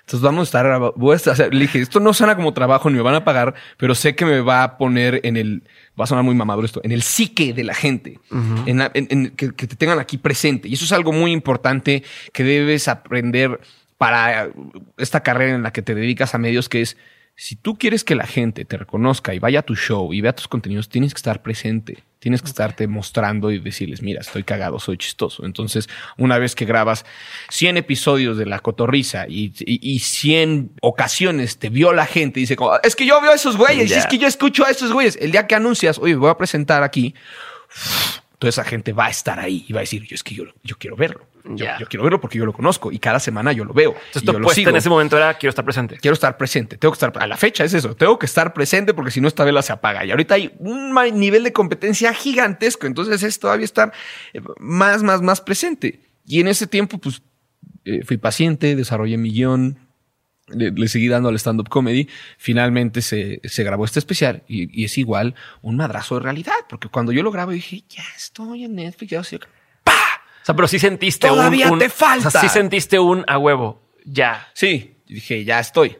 Y sí, ya habían ese entonces chistes que se estaban viralizando y Ajá. cosillas así, eh, pero fue ahí cuando sentí como el madrazo realidad de, ah, te tienes que preparar todavía más. ¿Por qué, ¿Por qué te pasó eso? Porque los comentarios no fueron del todo como los esperaba. Y cuando salió el especial de Daniel Sosa y cuando salió el especial de Sofía, ahí fue donde más sentí el madrazo, porque despuntan, pero durísimo. En especial, eh, Sofía despunta con ese especial. Y dije, madre santa, si yo estoy más cagado, güey. ¿Qué, fa- qué falló ahí? Yo la veía en YouTube ¿Qué, fa- yo qué falló ahí, güey? ¿Qué ¿Y, falló? y qué crees tú que falló? O sea, ya hablando como Tiempo. de... Como de mm, Tiempo. Ok. Tiempo de prepararte, tiempo de, de que debió haber salido en otro momento, tiempo de que... Porque yo lo veo, yo lo vi ahorita para prepararme y a mí no se me hizo... Porque te he escuchado hablar en otras, oca- en otras ocasiones diciendo, no, es que la nota no estuvo tan padre. No, te eh, faltaba preparación. tal". Como- Yo lo vi y pues a mí sí me dio risa. güey. creo que O sea, el comediante, perdón, Sí, no, no digo, y obviamente hay mucha diferencia entre, entre ese al, al más reciente. O sea, sí se ve una diferencia, pero yo tampoco diría que no mames, güey. No, no es un mal especial. No es un, es un especial que me gusta, del cual me siento orgulloso, lo veo, está bonito, está coqueto, pero fue el primero. Necesitaba mayéutica eh, la gente, necesitábamos ensayo error para saber qué sí se hace, qué no se hace. Lo que yo aprendí de ese especial es, y tip para cualquier persona, y lo he dicho en otros podcasts, es si tú le vas a confiar a un cardiólogo que te abra el pecho y te haga una operación, y el cardiólogo te dice, llevo más o menos cuatro añitos dándole a esto. No, que dices, pues, chinga tu de pedo". madre, güey. No, ajá. tráiganme al especialista. Lo mismo con el stand-up comedy. Y por eso en Estados Unidos es una Pero ahí, industria. pero ahí quién fue el que equipo, está O sea, ahí tan quién fue el pesada. cardiólogo. El cardiólogo, pues nadie. Ahorita te puedo decir que sí soy el cardiólogo. A Ah, casi pero ya te 10 referías a años ti, de te carrera. referías a ti, que dices, oye, vas a ser el primero, pero no sentías que tenías las No, tablas yo para sentía que decirlo. tenía las tablas para Ok. hacerlo, pero años después lo veo y digo, si me hubiera esperado un par de años más, si hubiera trabajado más ese material, me hubiera parado muchísimo más seguro en el escenario, cosa que sucedió con Sofía. Pero estás de acuerdo también que si hubieras dejado pasar ese tiempo, tal vez, tal vez la historia es otra. O sea, o sea, Sí. me, me da la impresión de que, o sea, sí, sí hubo una exposición mayor el, el tener ese especial. Sí hizo que aprendieras lo que aprendiste en ese momento y, y fue la, la, la plataforma para después decir, pues te chingar a su madre y vamos a hacer eh, Life from Pachuca y lo vamos a hacer lo otro, ¿no? Que si no hubieras empezado, como, ¿cómo es si no te hubieras parado en, en ese este, Café 22? Pues a lo mejor pudiste haberte preparado más y más tiempo y más meses para tu primer Café 22, pero pues eso te dio esa, esa, pues ya, ya di un primer paso, ya puse una pinche primer bandera. Ahora sí. Sí, ¿no? y, y, o sea, a lo que voy es que yo soy muy duro conmigo al ver ese especial. Y lo comparo cuando me dicen, oye, yo vi tu especial de Netflix. Y digo, ve Live from Pachuca. el Live from Pachuca ya estaba al tiro. El de Netflix como- todavía andaba verdezón. Como la que tiene, te te presenta el novio en la foto. y Sale mejor en persona, ¿no? Es cuando la gente dice, ya vi tu especial de Netflix. en YouTube hay otras dos que están mejores. Pero es eso, o sea, el tiempo te va dando esa experiencia para ser mejor y te necesitas como reconocerlo. Ahora, hubo gente a la que le mamó y te digo una locura. Hubo un tiempo en el que hacía yo bar mitzvahs porque los morrillos, los morrillos judíos estaban así con un especial que Y yo creo que, para quien no sepa, eh, gran parte de la comunidad judía en la Ciudad de México vive apartada en, eh, en una zona de la ciudad. O sea, es como un promedio. ¿Cómo se llama eh, esa zona? Es- en- por, Interlomas y por... Ay, hay otra. Como que el tema es que hay mucho morrillo judío Ok. que está ahí viviendo en Interlomas, otra realidad, no salen a las calles, no nada, porque están ahí siendo niños de dinero de Interlomas. Esos güeyes me vieron en Netflix y dijeron, este cabrón es Ah, una huevo. celebridad, Ajá. este güey es una celebridad. Y era muy cagado porque me contrataban para bar mitzvahs de repente, que lo dejamos de hacer porque entraba yo y los niños se ponían así. No ¡El Dios! mames. ¡El Dios de la comedia! Yo, párense, párense, ¿qué estás haciendo? Párense. ¡El Dios! ¡El Dios! Y uno me decía, yo me sé tu película completa de Netflix. Y yo, se llama especial, yo me sé tu película. No. Te voy a decir qué chistes vas a decir. Y yo, oye, pero traigo un nuevo show. No, vas a decir Quiero el que de digas- Curi. Y muy raro, porque me tocó en dos bar mitzvahs que los niños coreaban mis chistes. O sea, el, el, el, el cumpleañero Como canción, me güey. obligó a decir esos chistes. Y pues bueno, pues, es el cumpleañero, es tu bar mitzvah, no te lo voy a cagar. Traigo chistes nuevos. ¡No! Yo quiero escuchar el del antro, y el de Curi, y el del papá cool, y todos estos No chistes que ya sacaste hace dos años, hace un año. Y yo, bueno, y entonces muy raro, porque iba yo diciendo el chiste y los niños. O sea, todo un público como de, 16 de mocosos ahí, como 40 mocosos, 50 mocosos de mucho dinero, coreando los chistes y te juro, no es algo que quieres, no es algo que quieres. Prefieres el elemento sorpresa de la risa a gente que como, ah, o sea, bueno, lo, de- lo decían, lo decían, era bastante incómodo. No mames. Y salía, me acuerdo uno que eh, tal vez no voy a contar. Bueno, no estoy diciendo nombres, pero había un, uno, un- el hermano de un güey Ajá. que, que del cumpleañero del, del bar mitzvah. Ojalá ya haya logrado salir, pero era como, como un gay de closet. Entonces el güey como que entra y me agarra y me dice, habla de culos, habla de mujeres y de culos y de Forzado, las chichis. Y forzado. Ajá, yo digo, órale, espérate, güey. Y en eso llega el morro del bar mitzvah. Que el bar mitzvah, para quien no lo sepa, es cuando un niño pasa a convertirse en adulto. Y eso es como a los, ¿a qué hora es? Como, como a los 15 años se Los los, hacen, 13 ¿no? creo lo hacen. Entonces, el niño era un monstruo. Era un monstruo el niño. Era su bar mitzvah. Y está el hermano diciéndome qué decir. Entonces lo, ahí lo quita. Le dice, quítate, fulano. No me acuerdo cómo se llama. Quítate, fulano. Tú ya tuviste tu bar mitzvah con Rake. Déjame tener mi bar mitzvah con Richo Farrell. Y yo, a la ¡A la madre, ¿cuánto madre! dinero hay aquí? Qué cabrón, güey. Entonces sí, creo que soy un poco duro conmigo al, al ser tan crítico de mi especial en Netflix, pero yo puedo reconocer que si hubiera esperado un poco más, sería un mejor producto y se hablaría más de él. Ok, pero o sea, bueno, yo lo veo, por ejemplo, con Dementes. Hay quien dice, oye, Dementes está muy bien y tal, pero yo, yo me comparo con a dónde quisiera llegar y digo, no mames, todavía estamos lejos, ¿no? Y una vez que De Joe Rogan. y una vez que empiezas, y una vez que empiezas, o sea, a lo mejor tú dices, tengo que llegarle a, a X, ¿no? Que está a cierto nivel y, y estás muy lejos, güey. Empiezas y empiezas a avanzar y ya ese X, no, ya quiero ahora, voy por más porque ya veo que si logramos esto en este tiempo, podemos hacer esto más. No te pasaba a ti eso mismo. O sea, tú que así consumías comedia, que aparte consumes otra industria que es, fanático de la música y sabes todo, y, y, pues es una industria que tiene sus similitudes en algunas cosas. No, ¿cómo eso no te afecta para decir, no mames, estoy haciendo esto, pero todavía estoy muy lejos de como yo quisiera ver? Que hay gente que no tiene el acceso a esas otras referencias y que a lo mejor para ellos un chiste en tal lugar puede ser, ah, no mames, es lo más cabrón porque no tienen cómo compararlo. No sé si me estoy explicando y hice demasiado Sí, bolas. este tal pedo. vez es como la- la- eh, meter la parte romántica aquí. O sea, hablando O sea, de o sea- tener la parte romántica en la que es quiero hacer reír. Y es algo que platico, que es como el dinero no es lo más importante en este negocio. Lo segundo más importante, ¿no? O sea, no es lo primero, pero sí es lo segundo más importante. Pero, pero no es esta parte romántica, es con qué me siento yo cómodo y qué es lo que a mí me satisface y a mí me llena y, y- me hace feliz. Una parte muy bonita del proceso es cuando te das cuenta que eres un poquito más grande de lo que pensabas. Y aquí está el señor, ¿dónde está el señor Brian Andrade, que en ese entonces me manejaba?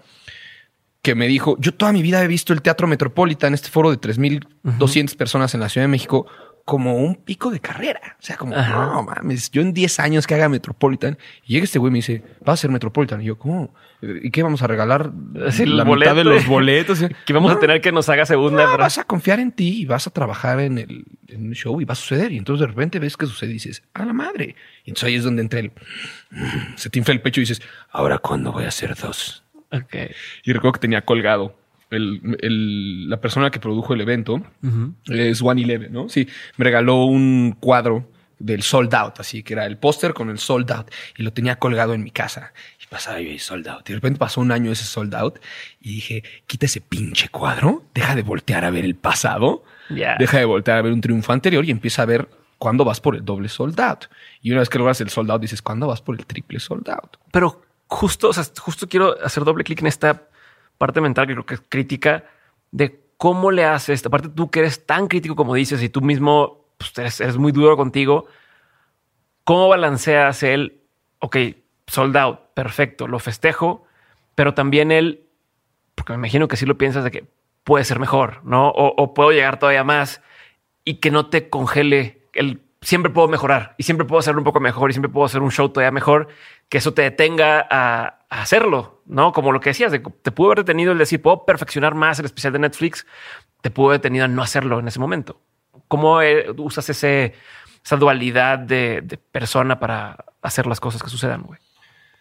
¿Me expliqué o no me expliqué? Eh, profundiza un poco más. pues. O sea, ahí te va, ahí te va. Hay veces que dices, puta, puedo escribir una novela bien chingona, güey. Pues, bien chingona porque ya leía tal y leía tal y leí tal y sé que, o sea, así es como quiero que sea. Puedo hacer una novela tan chingona y entonces no la empiezo porque es que no soy suficientemente bueno, güey. Y es que, híjole, Ya, ya, es que ya te sí me explico. O sea, yo Sí. sé que tú, como tú Un- me dices, oye, Dave Chappelle, güey, quiero algún día poder tener ese pinche éxito que a lo mejor ha logrado tener o, o su estilo o lo que, lo que quieras, güey, ¿no? Este, o la calidad o, o que hace guiones y hace no sé qué y hace tal, ¿no? Pero pues está lejos, más cuando vas empezando. O sea, hay un, hay un principio, o sea, hay un momento en el que ver eso lejano te motiva, ¿no? Que dices a huevo, pero luego hay un momento que se acercar y que a lo mejor ese te empieza a decir, puta, no sé si voy, o sea, no sé te hace daño. Sí, ya te entendí perfecto. Lo, esto me lo dijo un amigo, me dijo, porque le platicaba de Dan Harmon, que es el, el creador de Community y de Rick and Morty. O sea, es que este güey está en otro nivel. O sea, las cosas que hace están en, en otro nivel.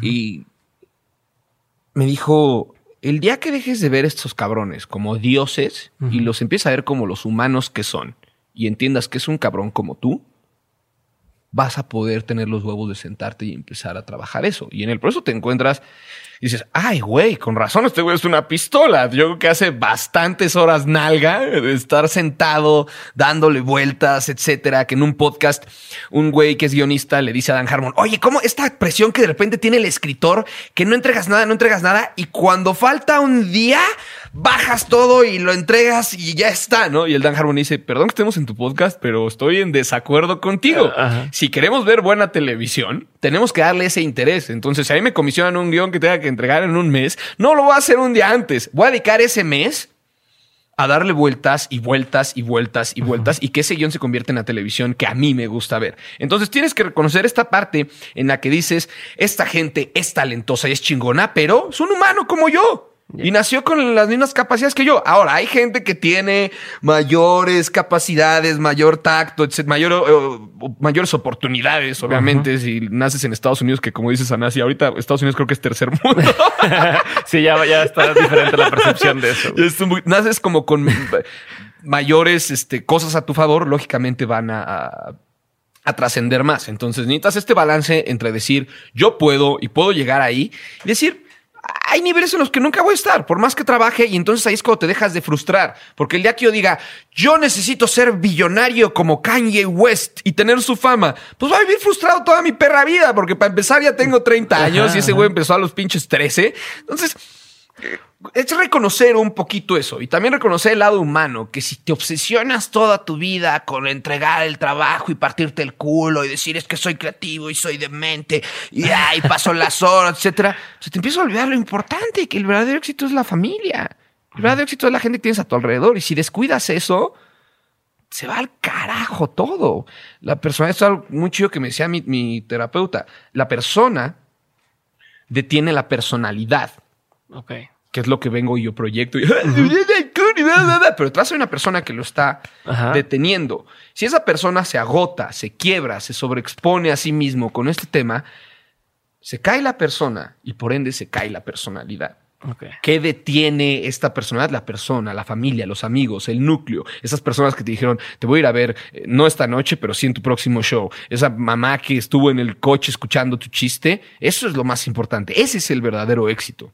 Dos de mis tíos, y se los digo cada vez que los veo en Año Nuevo y les doy su abrazo, Navidad, etcétera.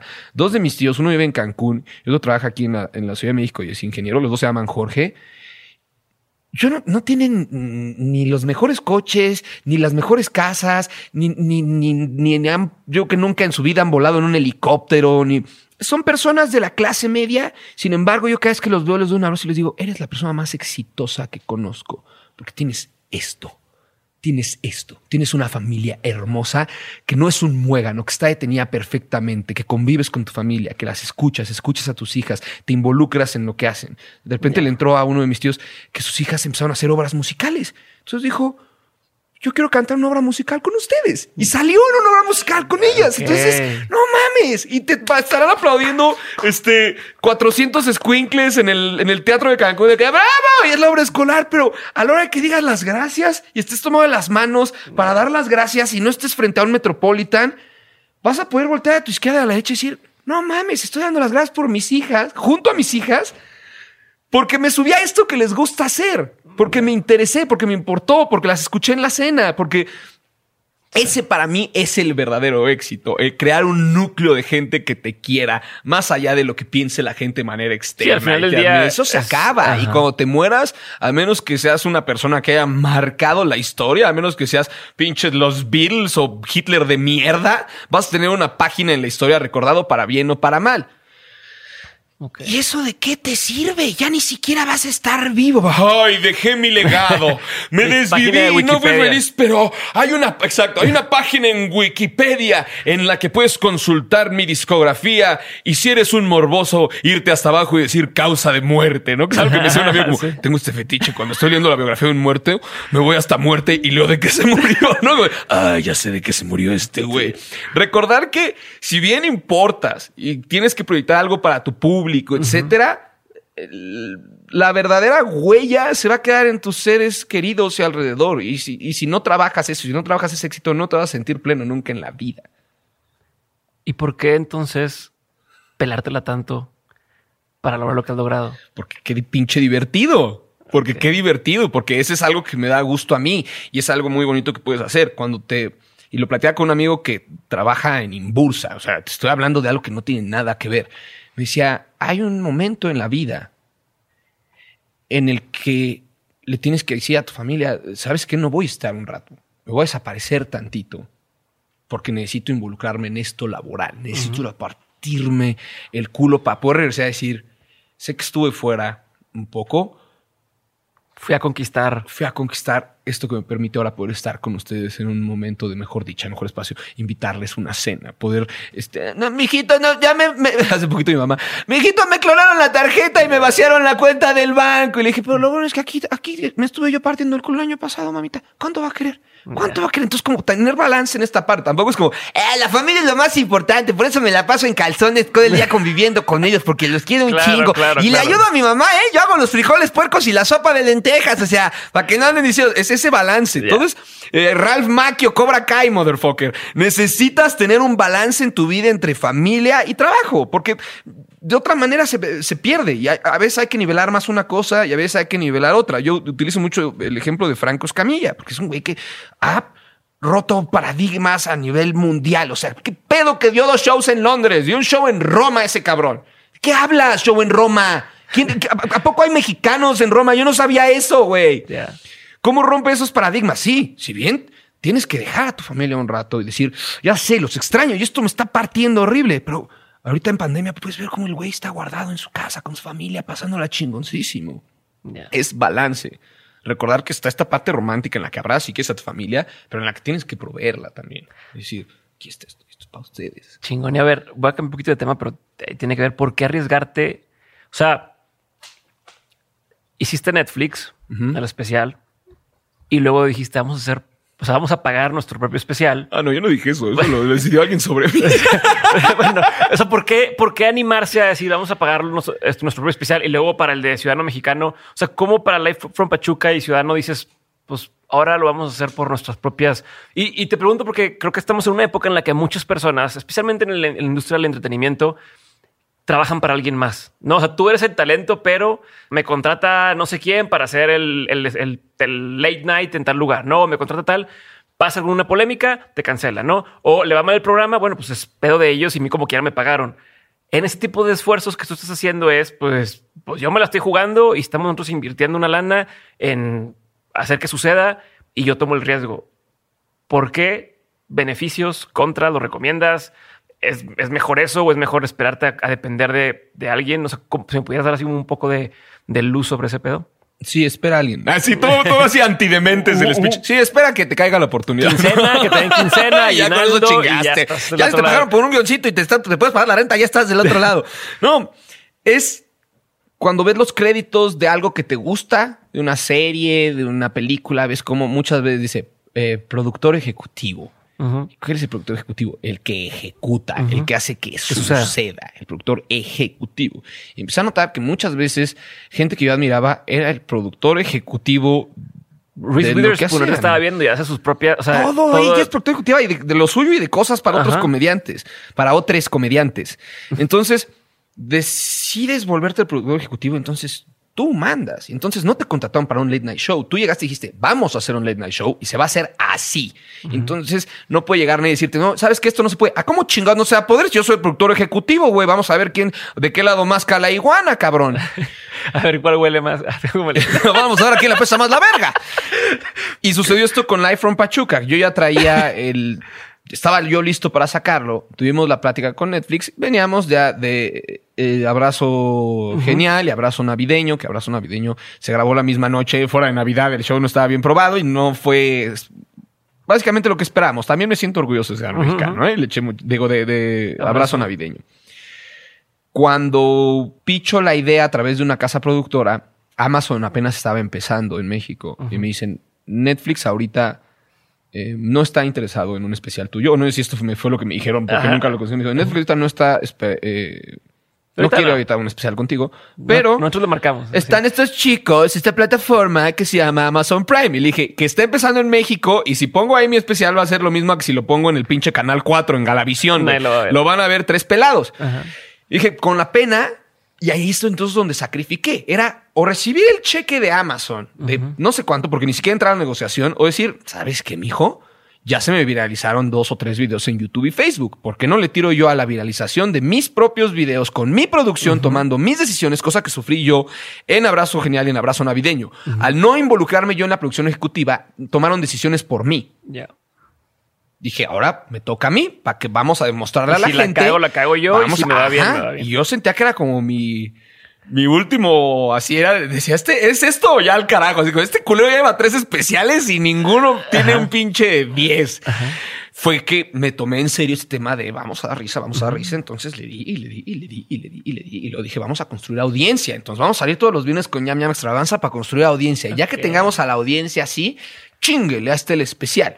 Pero en el momento en el que me dan esta llamada, me acuerdo así cómo se me desmoronó el corazón porque había platicado con Rodrigo, mi manager. ¿Cuál llamada? La de no. La de no- no Netflix estoy ahorita no quiere. Y era bastante razonable porque en ese momento Netflix ya le apostó a los comediantes de Latinoamérica, a varios comediantes de México y tenían 15 especiales en cola.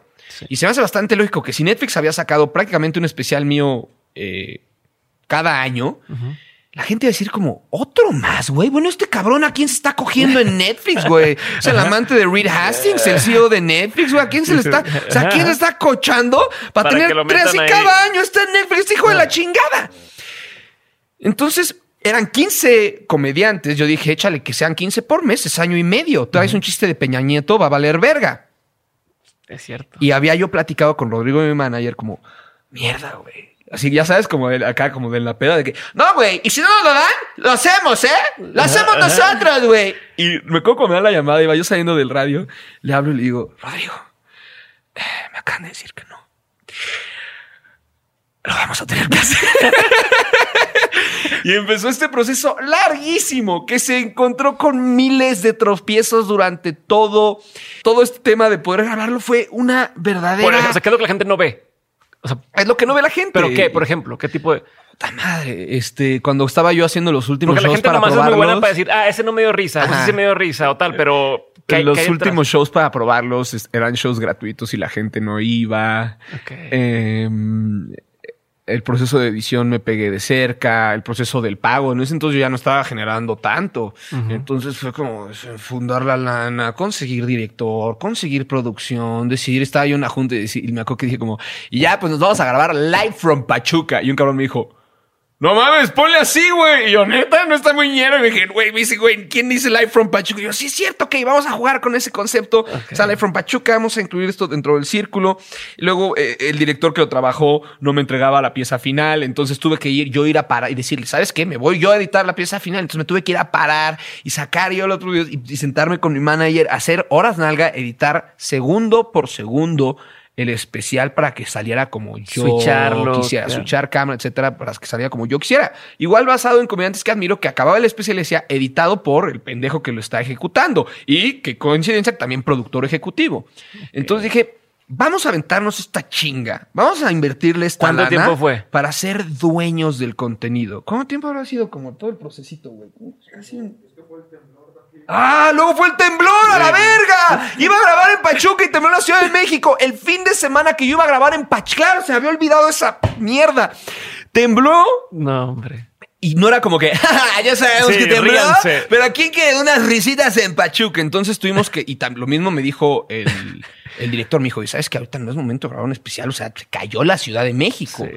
No es como que, "Uy", yo, puta madre, sí, claro, tienes toda la razón. Entonces atrasamos la, la- la- la grabación del especial. Y el día del especial estábamos con una pinche tensión entre, esta es la última vez que lo que puedo. te iba a decir, el director no llegaba, el que este director es mi llegó en la tarde. shot. Este es mi one shot.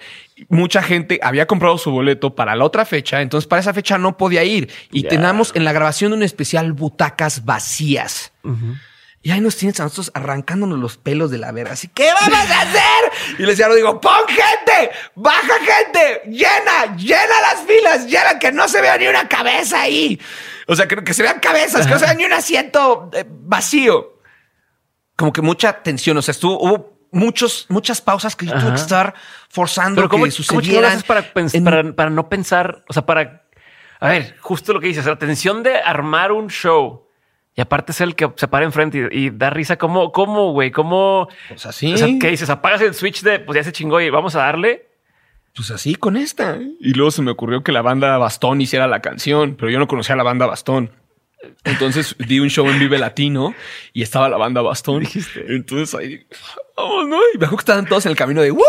El primer, la primera vez que hay stand-up comedy en el Vive Latino, hay que festejar. Y les dije, con permiso, ¿a dónde vas? Tengo que ir a hablar con la banda Bastón. Entonces ahí fui al camerino de la banda Bastón y así, ¡pásale! Y así, pues, el camerino de raperos, aquí, están los dos güeyes de la banda Bastón, el productor Supreme y el Muelas, que es el que rapea. ¿Te así. conocían? No, o sea, me ubicaban. Y les dije así, oigan, este, bueno, eh, soy un comediante, de México. Sí, sí te, sí te topamos, porque Muela sabe, si alguna llegas a tenerlo aquí, no mames, la cantidad de conocimiento de comedia, poética, lírica, rap, Todo. cultura pop en general que tiene Muelas. Muelas es un genio. ¿Sabes? Me acerqué y me gustaría que me hicieran este, la música de un show que voy a lanzar que se llama Live from Pachuca. Y el Muela se me queda viendo y me dice, ¡Eh! ¿Y por qué no se lo pediste a Longshot? y yo así. Porque Longshot ya me había hecho la canción de Ñam Ñam Extravaganza. Y en chinga dije, Ricardo simpático, güey. Y yo, pues güey, porque la neta Longshot rapea muy chido, pero pues qué va- lo hace que. ¡Eh, estos son los plátanos! ¡Vamos todos a reír, re- re- resbalarnos con unas bananas! Y le dije, quiero. Quiero la lírica que tiene usted, que es un poquito más agresiva, un poquito más calle. Y Longshot ya me hizo la canción de ñam ñam. Y como les tiro la imitación de Longshot rapeando, Ya, ajá. y los dice, ¡ah! Está cagada esa madre, güey. A ver, hay que, hay que intercambiar datos. Y a partir de ahí fue mostrarles el especial. Fueron, hicieron la canción, me invitaron. Ahí tengo todavía la letra del especial escrita por, por Muelas. Fue- o sea, como todo esto es por tu cuenta. Tú hiciste que por tu cuenta. Tú haces que suceda. Y entonces cuando tú haces que sucedan las cosas, sí te estás partiendo el doble el culo, pero también están saliendo como tú quieres. Y eso es algo bellísimo. Porque tú estás tomando todas las decisiones. No llegó nadie y me dijo, vas a tener a la banda Bastón. No. Yo busqué a la banda Bastón y les dije, necesito que me hagan una rola para el especial. ¿Y, y cuánto me van a cobrar? Y quiero esta temática y les, y les muestro el show. ¿Y cómo mides hasta dónde ser cagante o no? O sea, te pregunto porque seguramente pasaba de, a ver, quiero que esto sea así. Y te dice tu manager o te dice el equipo de producción, bueno, es que esto no se puede porque es lo que... No, a ver, yo quiero por tu visión, por lo que tienes, o sea, hasta qué, qué punto dices, voy a ceder y en qué punto dices, no, es que esto es parte de lo que yo quiero que suceda o como me lo imagino y, y- y cómo manejas eso. Uno es el saber que estás tomando la decisión correcta y otro es, hay un periodista de música que se hace llamar a sí mismo Nardwar. Que Nardwar, sí lo topas, Sí, que claro, uno claro, de claro. Boina que entrevista, entrevistó a Kurt Cobain y ha entrevistado Eilish y Billie- o sea, entrevista a todos. ¿Y qué es lo que hace Nardwar? Lo sorprende. Siempre durante la entrevista le saca unos datos que los güeyes se quedan. O sea, hasta hay compilaciones de Sí, raperos sí, sí. reaccionando a Nardwar. Que Pharrell se sienta a darle la entrevista así como, a ver, niño, órale, ¿qué, ¿cómo te llamas? ¿Por qué te haces llamar a ti mismo Nardwar? Termina la entrevista y Pharrell está así y le dice, esta es la mejor entrevista que me han hecho en mi vida. Te tengo que presentar a Jay-Z. Y le dice a Nardwar, le habla a Pharrell a Jay-Z y le dice, me acaba de entrevistar un güey que es una pistola. Entonces le dice, Jay-Z va a estar en este festival. Nardwar agarra su coche y se pone a manejar horas para cruzar de Canadá a un festival que hay en Estados Unidos y agarra cosas para llevarle a Jay-Z, prepara la entrevista con Jay-Z y llega con Jay-Z y Jay-Z está como, "Oye, este cabrón, ¿quién es? Y le saca la entrevista a Nardwar.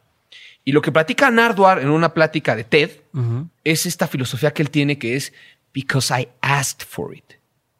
Porque pregunté si lo podía hacer. Entonces Nardwar te dice que si haga un punto en el que le cagues el palo a la gente.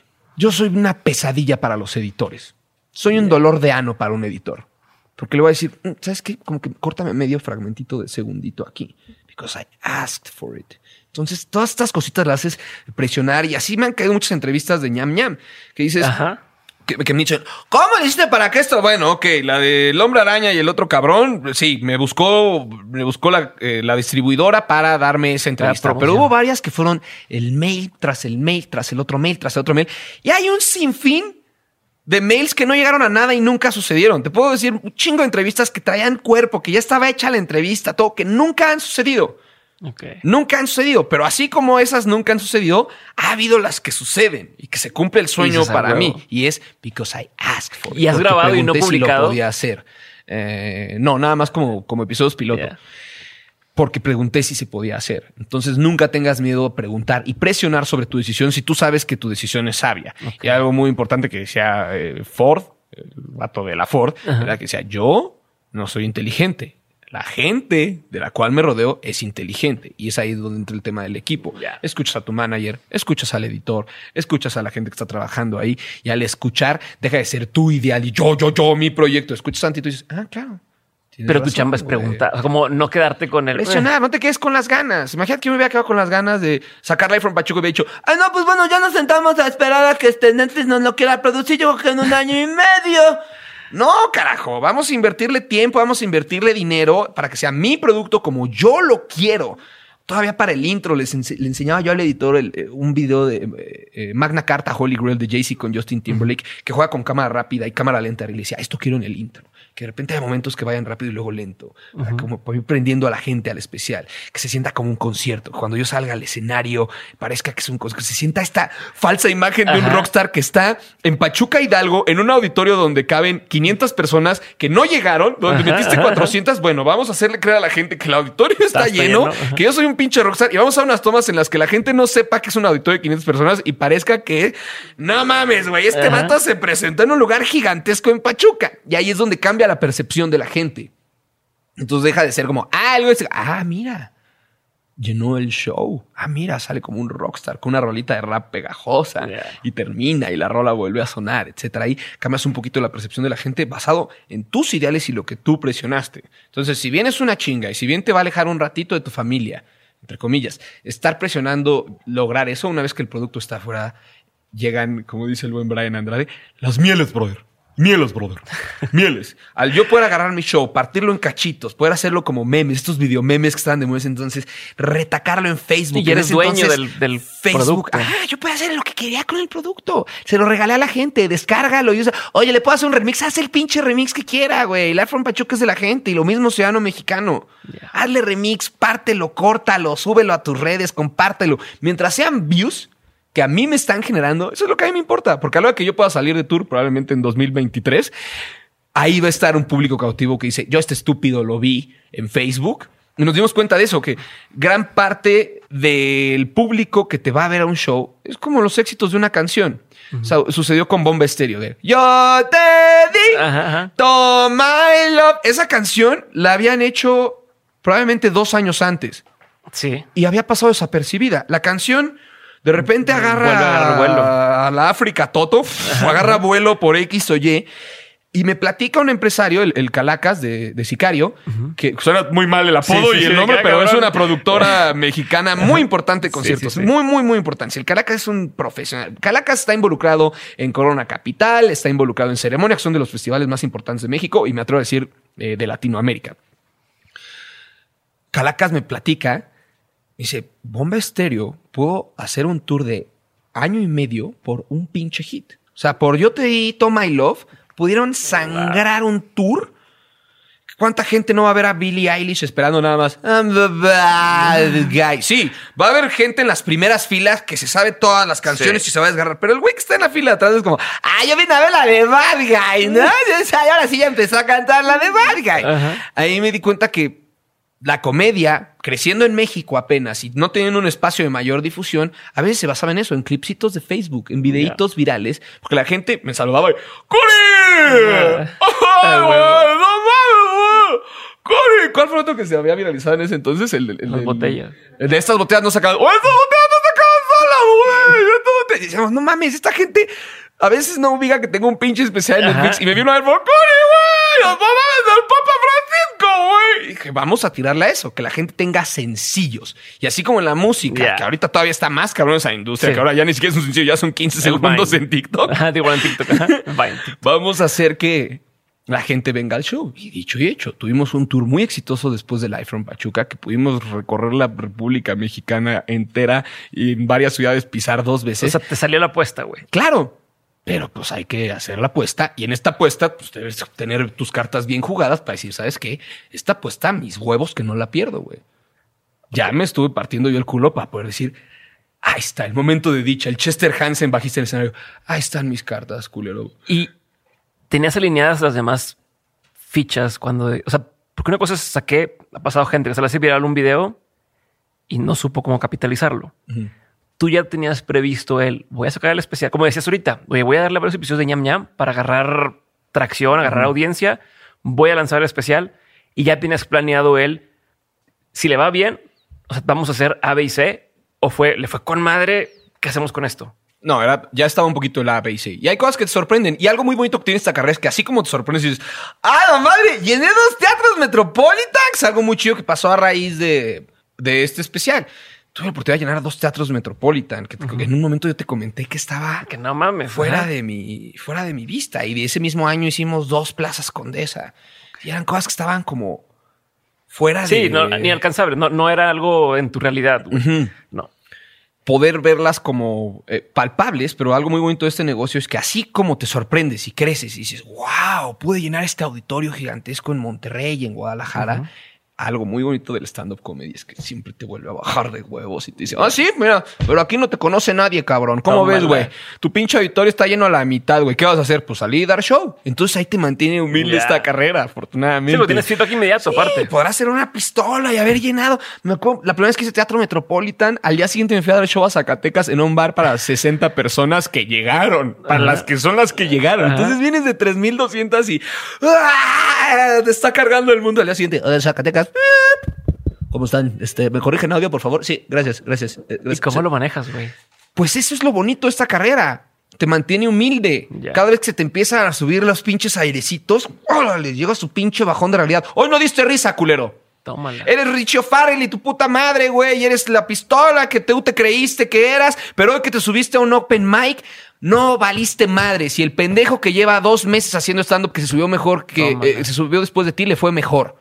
Así es este negocio. Y eso es lo que te mantiene humilde si estás consciente de ello. Y si aprendes a aceptar tus errores, dices, a huevo. Sí, mucho ego y la chingada, pero están estos, estos bajones de realidad siempre. Y a mi percepción, por eso creo que los comediantes stand-up en general es gente como que le tiras confianza y Gracias. Sí, gracias. Te la- sí, te la, te la agradezco mucho porque no te la terminas de creer nunca, porque constantemente hay un factor que te baja tu realidad. Si yo soy el vato de sin bandera, yo sé que me va a colgar la guitarra y va a decir, que todo el mundo Y la gente va a cantarlo. Yo podré ser el este Franco Escamilla que si me subo y se me tropieza en un chiste, no va a haber risa, que es el coro del músico. El músico le va a salir. Kalimba, cuando empezaba a hacer stand-up, que Kalimba hacía stand-up y era bastante cagado, Ok. decía: Me siento más nervioso de salir a un público de 100 personas que a un auditorio nacional de 10 mil personas. Wow. Porque es eso, que estás cada noche es un voladito. Es muy divertido Sí, ver en los camerinos de stand-up comedy previo a un show, cómo la gente está. Cuando son shows grandes, están todos de que. De repente ves un güey en una esquina que parece que está rezando así. ¿Qué pasó, güey? ¿Qué te Es que ya, suben, ya me suben cinco, ya me suben cinco. Entonces entra como este nervio así, presión de. No, hay un factor de volado Claro, siempre, que yo siempre me está. pasó. en unos shows a beneficio y en unos de eh, como open mics tuve la fortuna de dar show miércoles, jueves, viernes y sábado. Miércoles, jueves y viernes estuve yo jodiendo a los comediantes que empezaban con esta mamada que era como, güey, tenemos una chamba muy chingona. Nos aplaude la gente, hacemos reír, siente muy bonito ese feedback de la gente, crea una energía en un cuarto. Y lo- para joder les decía, pero te digo algo bien culero, güey. ¿Sabes cuál es el pedo? Que a veces no damos risa. Tómala. A veces no damos risa. Y eso le- por yo, por jodón, se lo, se lo puse a decírselo, me puse a decírselo a comediantes. Yo ya como con ocho años de carrera les decía como, güey, diviértete, pásala chido. Pero, recuerda que a veces no damos risa. Entonces, jodía así el miércoles, jodía así el yo cagaba risa, jodía así el viernes y el sábado yo estaba con dos comediantes a los cuales los había estado jodiendo con eso y había otros ahí nuevos y le- que se iban a subir. Les digo, güey, diviértanse, es una chamba muy chida, güey. Estás aquí porque te gusta hacerlo. Pero recuerden que a veces no damos risa. Y yo ya andaba así de que... Señores, señores, Ricardo Farril, me subí y no di risa ni una vez en toda la puta. Tómala y noche. todos cagados de risa de ti, güey. Me bajé cagado de risa y les dije, me fue del carajo. Y los jóvenes que están empezando me dicen, porque a veces no, No da damos risa.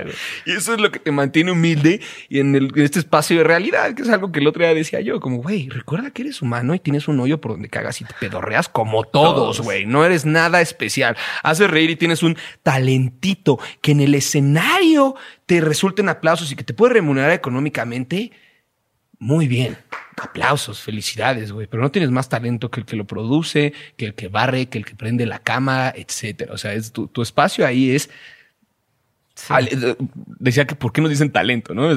Talento es cualquiera, güey. Talento el güey que está aquí grabando, güey. Talento el cabrón que puso las luces. Me pones a mí a colocar las luces y ¡ay, se me perdió mi talento! Creo que va un poquito por ahí esa, esa idea. Eso te iba a preguntar, a ver qué pedo. Pues eso, o sea, O sea, porque yo te veo que estás muy activo. O sea, sí, tuviste tu bajón, eh, lo que quieras, pero ya estás con, con Masterchef, ya estás y cosas que me da la impresión que tú buscaste solo o que, que tú empezaste a hacer y te empezaron a buscar.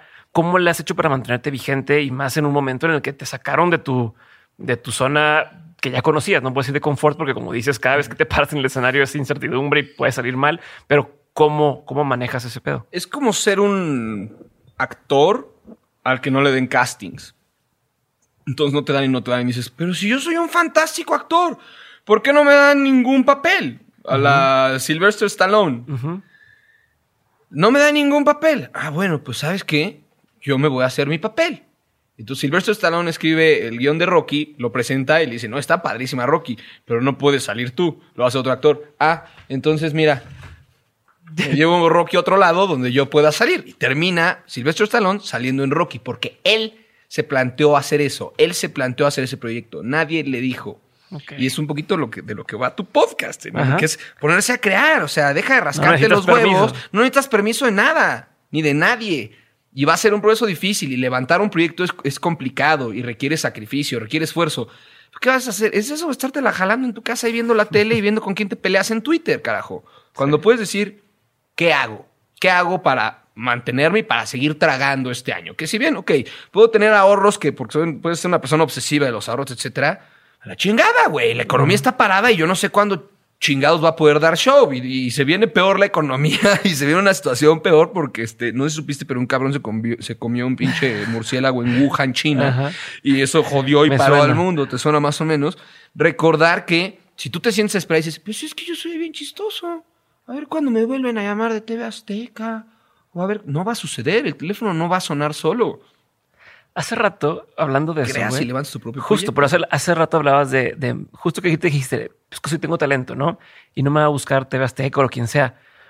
Cuando empezaste a contarme lo del, lo del especial y te dije, "Oye, fuiste el primero en Hispanoamérica y dijiste perdón para todos o hay una disculpa para todos los que tienen más talento y que se lo merecían. Llevaban más años, llevaban más, Llevaban más años. años y se lo merecían más. Cuentacuentos en Argentina, monologueros en España. Pero entonces aquí estamos hablando de otra cosa, de- del tema de o merecer contra ir a buscar las oportunidades y que no todo mundo que merece recibe la oportunidad, ¿no? ¿Cómo, cómo, o sea, cómo brincas del es que yo merecía ese pedo, o yo merecía que tal marca me buscara, ¿no? Oye, ¿por qué está esa marca con, esos, No, con esas haz que te personas? busque. Eh, si, si yo también lo merezco, güey, yo puedo hablar mejor de ese tema. ¿Cómo? haces que te busque. Y pasa mucho aquí, eh, como en la comunidad de comediantes, que a fulano o a, o a mengano lo empiezan a contratar para shows privados, etcétera. Y es como, "Ah, ¿por qué lo están contratando? Es el management. No, güey, está en ti. Tú creas eso, tú construyes eso y tú haces que te terminen buscando eh, eventualmente por, por las cosas caen por su propio peso, por el trabajo que estés haciendo. Pero si no sales tú a cazar, vamos a usar el ejemplo de Seinfeld. Seinfeld se pudo haber sentado ya en sus, en sus, así, ah, vivió. Sus Yo ya hice Seinfeld, güey. Yo ya hice el programa, el sitcom más exitoso en la historia de los sitcoms, que se chingue Friends. de autor, con él como productor ejecutivo, con él como escritor, con él actuando, porque Seinfeld lo decidió. Y a la par ese mismo Seinfeld, Seinfeld, como le quieran decir, años después dice, "Mm, voy a hacer Comedians in Cars Getting Coffee. Entonces se vuelve a estar actual, vuelve a estar actual y saca otro especial stand-up y vuelve a estar actual. Se puede haber sentado en sus, ay, yo soy Seinfeld, a ver quién me viene a buscar para un proyecto y les voy a decir que chi. O tú eres el dueño de tu propio proyecto y tú lo creas como tú quieres y te diviertes un chingo haciéndolo y ahí está fuera porque tú saliste a cazar y tú saliste a hacer lo que tú querías. Es algo que yo le respeto muchísimo a Fernández. Fernández hace su podcast, hace él, su super. O sea, son decisiones que él toma y terminan sucediendo. Si tú haces eso, no solo te vas a divertir un chingo, sino que el, produ- el- el- el producto va a ser tuyo y tú vas a decidir cuándo hay vacaciones, cuándo no, cuándo te esfuerzas de más, cuándo, etcétera. Sí hay muchos desvelos involucrados, muchas noches de insomnio, no te voy a mentir, bastantes noches de insomnio. Pero la dicha de tener un producto que está hecho y creado por ti, esa no te la quita nadie. ¿Y, y cómo le haces para que no te afecte el, el bien o mal personalmente? O si te afecta, ¿cómo haces para manejarlo, güey? Y, y tiene que ver también con cómo le haces para no ser tu personaje. Para, o sea, ¿me explico? O sea, porque me imagino que también de pronto dices, güey, quiero que hablen como alguien normal, ¿no? Si encuentras a alguien en la calle y te dicen eso de, eh, el curi, la madre. Entonces dices, quiero que me saludes como persona, ¿no? Y, y, tener una conversación o no sé cómo ah, manejas esa dualidad entre lo que decías de la persona y la personalidad, eh, el personaje que sale a cuadro, que está en Instagram o que está en, lo- los demás lugares y tu vida privada y personal y, y, y tu autoestima. Ahí somos humanos, o sea, volvemos a lo mismo. Y cuando estés triste vas a estar triste y cuando estés feliz vas a estar feliz. Eh, Pero cuando la gente me pide una foto me saluda en la calle, etcétera, ¡ay, qué pena! Ya sé que te estoy... ve-". No, no, no, no, no, me estás recordando que estoy bien, haciendo bien las cosas. Porque Ok. cuando dejas de hacer las cosas, la gente deja de pedir fotos, deja de pedir saludos, deja de, de saludarte en la calle. Entonces, ese tipo de cosas son como una muestra de tu trabajo que es como, "Estás bien culero, te están diciendo, ¡ay, yo te veo todos los días! ah, mira, entonces voy bien, güey, no, no, me- no es ninguna molestia la foto, significa que, que voy bien. Y eso es lo que se le agradece siempre a las fans y a los fans, que es, "A- a- ahí estás y estás reconociendo mi trabajo. Y está, volvemos un poquito a esta parte de ego en la que dices, sí. O sea, cuando, muchas veces cuando me, me felicitan por proyectos o me dicen, muchas gracias, oye, este video de Live from Pachuca me gustó mucho. Sí, gracias. Nos partimos el culo para que así fuera. Nos encargamos de que así mismo sucediera. Y es Ok. justo esa parte. Ahora, cuando no estás pa' gente y estás triste, pues bueno, ya este es tu tema. Tú decidiste una carrera en la que eres una figura pública y parte de una figura pública es sonreír y posar para las fotos. Ya si te gusta o no, pues bueno, ya tú pendejo, si tú, decidiste. Y al principio te emocionó cuando te pidieron una foto. Ya cuando te pidieron 100 más, ya no, culero. Pero tú estabas buscando esto, ¿no? ¿Y cómo lo manejas? O sea, ¿cómo manejas esos momentos de, de estar agüitado, de estar... Pues todos a veces te levantas y dices, "Hoy no quiero hacer nada. O sea, hoy o llevo una semana en la que no quiero grabar o que no quiero hacer tal cosa y están afuera, eh, ¿cuándo lo siguiente? Y, y dame más, y dame más, y dame más, y dame más. ¿Cómo, cómo es ese proceso interno? Y te pregunto porque sé que le Ahí pasa es- a todo el mundo. Ahí es donde la persona tiene que forzar tantito la chamba y es el sacrificio. O sea, es que no hay primero el Es el deber y luego el placer, carajo. O sea, sí, va a haber un momento en el que no estás para fotos, no estás para sonreír, no estás para shows. Yo he estado llorando en el camerino, así tal cual. Le dije, señor, señor Ricardo, padre, vamos a show. ¿Cómo está? Buenas noches, porque somos humanos. Y te decía, y así como cagamos, pues también nos salen lágrimas. Tenemos derecho a sentirnos tristes, tenemos derecho a sentirnos emputados, tenemos derecho a sentirnos derrotados. Pero si tú decidiste ser una persona que salió a la calle, sintióse derrotado, sintióse triste, que está teniendo un momento amargo en ese momento, lo que sea, y la gente espera de ti una risa porque pagó su boleto, una foto porque te ubica y te vio en la calle, o, o lo que sea, un saludo para su abuelita, ahí es donde, ni modo, papacito. La pinche persona se tiene que forzar y decir, ¡ay! pues vamos a forzar para tener la personalidad tantito. Ya. Hay que buscar no quebrarse. Ajá. Pero la persona a veces se tiene que forzar tantito. O sea, hay sacrificios en esta chamba y en cualquier otra en la que tú quieras lograr tus objetivos y las ambiciones que tú tengas. ay, recuerda que hay sacrificios Hay y llámese noches de insomnio, noches de estar triste, noches de pasar corajes, chingarle. Punto. Y te vas a topar, es un gran consejo, con un chingo de gente bastante pendeja en puestos muy importantes. Y te vas a sorprender y vas a decir, ¿qué hace este pinche idiota en este puesto, güey? Y así va a ser, es una realidad. Y el día que entiendes que estás rodeado de imbéciles y que muchas veces tú eres parte de esos imbéciles, Ajá. todo fluye mejor. Porque empiezas a decir, ¡ay, mendiga gente! ¿verdad? Se termina ese speech y dices, ah, claro, un- es un pendejo con un puesto muy importante. Vamos a lidiar con esto. Y te dejas de frustrar y simplemente vives, haces, creas y, y disfrutas. Rich, vamos a pasar a una sección, la última sección del, del podcast, Ah. la, la- la segunda parte del podcast. Ah. Son preguntas concretas, son preguntas... La pregunta es concreta, la respuesta no tiene que serlo y contestas y seguimos, ¿no? Va que va. Este- Verdad o shot, ¿no? Con Alex. Haz de cuenta, haz de cuenta. Eh, pregunta número uno, ¿cuál ha sido el peor consejo que te ha tocado escuchar? No opines, no pienses por tu cuenta. Obedece órdenes. Me lo dijo eh, una tía lejana que era directora de un colegio que se llama el Irlandés O'Farrill. Tía lejana. eh, me dijo, no, no, no pienses por ti mismo. No, o sea, tú haz lo que se te dice y punto. La madre. Después me corrió de, de la escuela.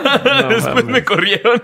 Pero sí, o sea, no pienses por tu. ¿Qué es esto? Este, ¿Cuba en los 80? ¿O qué chingados, güey? No pienses por tu ¿Y el colegio le solo sigue bien? órdenes. ¿Y el colegio le va bien? Vale madres, ojalá. Qué ojalá- raro, güey. No, no, no. Le deseo lo mejor a, la- a esa familia lejana. Hace mucho no te veo, tía Leti, pero quiero que sepas que me cagas la madre. Y tú también, Sergio. Toma ¿Qué tal aquí acá el espacio de. Chingón. Aquí puedes hacer lo que quieras. Es tu programa. Eh, ¿Cuál ha sido uno de los mejores consejos que te han dado?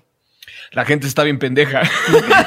Te ayuda como a, a- a lidiar con muchas cosas. ¿Sabes? Cuando empiezas a hacer coraje, ah, sí es cierto, hay un chingo de gente que está bien pendeja. No generalizar y decir todo está bien pendejo, que te vas a encontrar con muchos. Y otro es este. Cómo limpiarte el culo con un cuadro de papel de baño. El, de- el del agujero. estoy mamado. Me acuerdo cuando me lo enseñó un tío de morrillo, dije, Claro, wow, este es el mejor chiste. Y, y- y mi mamá me decía, tu tío es un naco. No debía haberte enseñado eso. Y yo, esto es una genialidad. Claro, y el papelito para limpiarte la uña. Ajá, un gran clásico. Muy bien. ¿Qué es un consejo que tú antes dabas como bueno? O sea, que te llegan contigo, oye, eso quiero hacer lo que estás haciendo, o lo que sea, y tú les decías, no, me mira, tal. Y que hoy no crees que sea tan buen consejo. Puede ser que no te importe lo que diga la gente. Te tiene que importar tantito. Porque ahí es donde cuidas un poquito más la, la imagen y lo que dices. O sea, si andas ahí como punk, haciendo y diciendo que es algo que de repente este, caigo mucho en ese error. Ando ahí como, "Ah, se me vale verga, pues lo voy a decir. Eso termina este, viniendo a casarte muchas veces. Eh, he perdido patrocinios y cosas así por andar diciendo, Ah, ¿Sabes qué? Lo voy a decir, güey. Esta pinche aerolínea dice que tiene primera clase chida y no tiene primera clase Y chida. tómala. y tómala, güey, si te cae el patrocinio por andar abriendo el hocico. Entonces, Es, es como cuando te corrían del salón, pero ahora un poquito. Ajá, sí sé un poquito cómo eres, pero que, exacto. Ahí está, ya diste el gran ejemplo tú. Te corren del salón, hubo risas de todos, te vale lo que dicen, pero ya perdiste la clase, güey. Te vas a ir a la oficina del director y probablemente repruebes la materia, y ya le cagaste la madre al maestro porque de repente tuviste mayor exposición que él y no para su bien. Entonces, sí recuerda que, hey, sé cómo quieras ser, exprésate, sé libre, que no te digan qué hacer, pero también aprende a taparte el culo y a saber decir esto sí lo va a decir, esto no, a controlar. Como más estratégico de ¿no? Repente, más ¿no? estratégico, Ok. exacto. Mayor cabeza fría. Te lo dice alguien muy impulsivo y de cabeza muy caliente. Chingón. ¿Qué opinión tienes que poca gente comparte contigo? ¿Qué opinión tengo? Ahí están estas así órale, la Rolling Stone. ¿Qué opinión tengo que poca gente comparte conmigo? A veces se trata del, del, mensaje, no del mensajero. Y eso es algo que se nos olvida. Y a veces hasta yo se me olvida a mí. Es como, ay, decir que eres Ricardo Farrell y decir que, lo decía un artista eh, plástico que se llamaba, eh, de apellido Burden, no me acuerdo el nombre, pero se llamaba, de apellido Burden, que hizo en Los Ángeles esta obra de arte. Aquí me ponen la foto. ¿Qué tal? Ya fue tu producción. Esta obra de arte que son varios faros juntos en un espacio de ciudad. Y lo que Burden decía cuando estaba vivo, decía: Cuando hice esta obra, la obra logró su objetivo. Y es que a la gente le gusta la obra y le gusta el espacio y se hace fotos ahí. Comparte. Es un lugar muy bonito en Los Ángeles, que son varios faros juntos, juntos, juntos, así comprimiditos en un espacio. Te puedes pasear por ellos, tomarte unas fotos para irse más en atrás. O sea, es un spot muy bonito. Y lo que Burden decía es: nadie sabe que yo lo hice. Lo que importa es el espacio y lo que vive la gente. El, el- el momento que está viviendo ahí la gente mientras está ahí. No importa que lo haya hecho Burden. Lo que importa es que existe eso. Y Descansa en paz, MF Doom hablaba igual mucho de eso, que era, no importa el mensajero, lo que importa es el mensaje. Y hay muchas veces que la gente se le olvida. Es como, "Ay, recuerden seguirme en arroba, bla, bla, bla, y soy yo, y yo, y yo, y soy yo. Y eso, eso cansa. Lo que le importa a la gente es y lo que se queda es cómo la hiciste sentir ese momento, lo que provocaste en ese momento, eso es lo importante. Chingón. Ahorita, ahorita mencionaste los Rolling Stones y me acordé de otra. No es de estas preguntas, pero me acordé que te quería preguntar, güey. Eh, por ahí dijiste que admirabas mucho a Kanye West, ¿no? Digo, con No, todas sus eh, pendejadas dijiste- que ha dijiste- hecho, ¿no? Tú lo dijiste. Quiero saber, quiero entender, porque ah, yo desde fuera, si es un personaje polémico, ¿qué es lo que ves que no estoy viendo? O que no, o que no ve la gente a lo mejor. O sea, ¿qué, qué es lo que tú, que estás clavado con lo que es su trabajo desde antes y demás, que, has notado que los demás no estamos viendo? Te digo, te digo porque me da curiosidad genuina, pero Sí, hay mucho hay versus que- en ser fanático de Kanye West. Y lo entiendo. Pero que que se hecho rescata y mucho quiero para- entender qué usas de influencia, porque sé que mencionas como, lo veas como de cierta forma. Tú, tú esta persona que es yo quiero hacer esto y ahora lo voy a hacer. Y yo voy a conseguir a la gente que admiro para trabajar esto. Y es un güey que desde los pinches 14 años producía música. Y cuando no tenía para comprar discos, se los chingaba con tal de poder escucharlos. Es un güey que empezó a producir con un 808, que es esta maquinita que hace beats y acelera y alenta las canciones, etcétera, y creó un sonido específico de Kanye West como productor. Y de repente, ya teniendo bastante varo como productor, ya siendo reconocido como productor, ya en Lucifer de Jay-Z, Jay-Z dice al principio, Kanye, you're a genius. Ya, Jay-Z ya está gritando tu nombre en una canción y no rapeas. Se pudo haber quedado ahí, pero dijo, ahora voy a rapear. Y todo el mundo dijo, eres un idiota. Tú nomás produces. Ah, ¿Ah, sí? bueno, pues ahí te uno de los mejores discos de rap en la historia. Y esto no lo digo yo, esto está marcado. El College Dropout de Kanye West, de los mejores álbumes que se han hecho en la historia del hip hop, por la música, por las barras, por el contexto, por lo divertido, porque un buen rap es como un buen comediante. Si saca una buena risa, güey. Escuchas y dices, hijo de su madre. Hablamos de Sabino hace rato, ¿no? Dices, escuchas y dices, no mames, qué cagado que rimó esto. Esto está chistoso, esto me hizo sonreír, me dio este momento. Y en el siguiente álbum cambia el sonido por algo mejor. Y se lleva a los Grammys. Y si es el opuesto a MF Doom, si es este güey que dice, es Kanye West y se trata de mí, el yo mero, soy mero". Kanye. Ajá. Y soy yo Kanye. Y no olviden que yo soy Kanye. Y se rodea del famosísimo Yeezy Team, ¿no? Que es el equipo que le rodea, que está Mike Dean, uno de los mejores productores en la historia del rap, un tecladista fantástico. Y se junta con Rick Rubin, que le hizo, eh, que hacía discos de metal y que hizo el Black Album de Jay-Z. Que entonces busca a Rick Rubin y trabaja con Rick Rubin para obtener ese sonido. Ok. Entonces es una persona que todo el tiempo está haciendo lo que se le da la perra gana, cuando se le da la perra gana y proyectando las pendejadas que se le ocurren. Y un día dice, voy a diseñar ropa y voy a diseñar tenis. Todo el mundo dice, cállate la boca. Tú no dices, ah, no, güey, pues, Pues, ahí te va, güey. Acabo de vender más que Jordan con la marca Yeezy. Acabo de brincar al Jumpman, lo dice una canción. El Jumpman lo pasé en ventas. Y en una entrevista dice, y para tal año voy a ser billonario. Y se hizo billonario. Y en otra entrevista acaba de decir, para tal año voy a ser trillonario.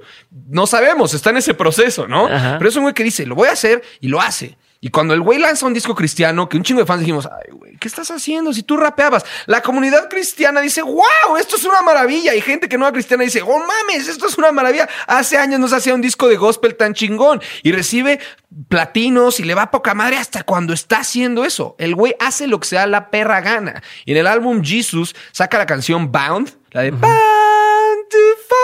Y el, todo el disco es un disco con un sonido áspero, así como rasposo, que rompe paradigmas del rap, que jamás había escuchado algo así. Y al final te pone una canción que suena como las primeras que hacía, como para decirte, yo podría seguir haciendo esas rolas, güey. Pero no quiero. Mira cómo puedo hacer las clases. Así puedo tirar un pedo y hago esta pinche rola cuando quiera. Pero cada álbum que ha hecho ha roto un paradigma en el hip hop. College Dropout es un clásico instantáneo. Late Registration, bueno, se llevó todos los pinches Grammys, todo el mundo quiso sonar como este güey después. Graduation, con ese vino a México. Es de los primeros raperos en venir a México. Graduation trajo eh, la canción que hizo con Daft Punk. Se le ocurre colaborar un rapero con Daft Punk. ¿Cuándo carajo se había visto eso antes? Después saca el Ways, que es probablemente los discos más que más se le critican, pero surge toda esta escuela que le empieza a imitar el autotune que a la fecha siguen utilizando. Kanye West retomó el autotune y ese sonido como me- medio eh, no gangsta, sino más dirigido al pop. Y entonces lo vas a ver en un concierto y cambió esta forma de del concierto de rap normal. Que era de entrar y Sí. a tener canciones pop que la gente puede corear. Y entonces dice, ¿sabes qué? De repente tú me ves muy lejos en un escenario. ¿Qué tal que muevo el escenario por todo el lugar para que no importa el boleto que hayas pagado, me puedas ver en algún momento del concierto cerca? Y los que pagaron pista, que estén persiguiendo el pinche escenario por todos lados. Y saca Jesus que... Nunca se había escuchado algo así en el rap. Saca Watch the Throne con Jay-Z. ¿Cuántos raperos tienen un puto disco con Jay-Z? Me parece que solo Kanye West. Ya. Cada disco que ha hecho rompe un paradigma y cuando la gente decía, este güey ya valió madres, ya no tiene que sacar, el vato llega con The Life of Pablo y le cierra el hocico a un chingo de gente y público que ni siquiera lo conoce dice, este güey es una maravilla. Todo el tiempo se está reinventando y todo el tiempo, volvemos a este tema, hace lo que se le da la gana y se rodea de un equipo que le ayuda a lograr sus objetivos. Ahorita Kanye West es más que él solo, es una marca, es un equipo y gente colaborando Es para una él. empresa. Pero tiene, lo entrevistan en Forbes y tiene en el estacionamiento de su, de donde diseña, tiene como 1500 prototipos de tenis que van del paleta de color a todo. Y tiene una camioneta Lamborghini estacionada atrás y el que lo está entrevistando le dice, oye, ¿qué onda con la relación de los tenis y Lamborghini? Y hace estos comentarios estúpidos, este, que dice como, hay un poquito de Lamborghini en todo lo que hago. ¡Ay, te odio! No te soporto, pero te amo. O sea, Ok. podré tener yo todas las bases para odiarte porque eres nefasto, porque no me gusta tu música, pero te voy a tener que respetar que sigues estando en los número uno, sigues haciendo lo que se te da la gana y sigues rompiendo paradigmas en cuanto a moda, eh, trendsetter, eh, diseño, etcétera. Ok. Se propone algo y lo hace. Te gusta tantito, me cuenta. Y el que quiera, nos echamos el pinche, nos vemos acá fuera del salón para rompernos la madre. Oye, pero ¿y, y- y qué sientes tú? O sea, Es un demente. Pues Es un demente, Kanye obviamente, West. Es un obviamente, demente, obviamente, Kanye West. Claro. Pero ¿y, y cómo, cómo llevas eso a tu carrera tú? tomar propias decisiones, rodearte de gente inteligente que puede tomar también buenas decisiones por ti, que te va a ayudar, porque te voy de nuevo, tu nivel de capacidad llega hasta cierto punto. Y ahí lo puedes notar entre los primeros mixtapes de Kanye West y cómo suena ahorita, que ya tiene bastante lana para él involucrarse en el proyecto. ¿Y a dónde quieres llevar tú? O sea, ¿qué, qué sueñas, güey? Así sí, te lo pongo como Kenio, güey, que el vato dice, yo quiero esto, yo quiero esto. ¿Qué son tus yo quiero siguientes, güey?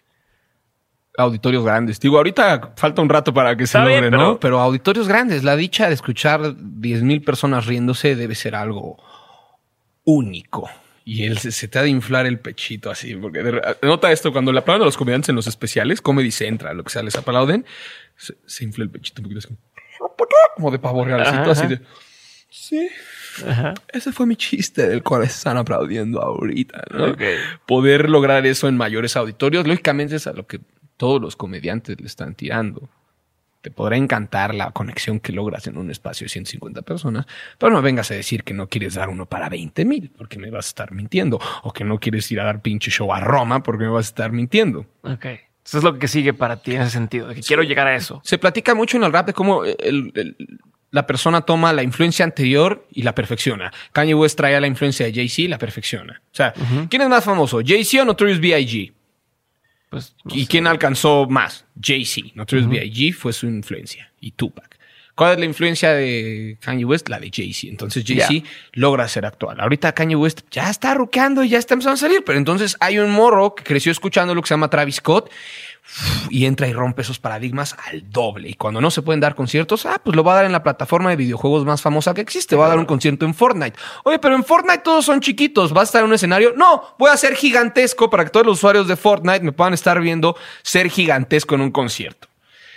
Romper paradigmas bajo la influencia del anterior. Entonces yo le hablo a esta nueva. Pido una cámara, como dice pido una cámara para decirle a las nuevas generaciones que nos están viendo, que están viendo a un Franco Escamilla, que están viendo a un Alex Fernández, a un Richie O'Farrell, a un Carlos Vallarta, a Sofía de Rivera, a, a Ana Julia Gillé, todas estas personas que están empezando y que son la nueva escuela de algo, es su labor tomar y perfeccionar.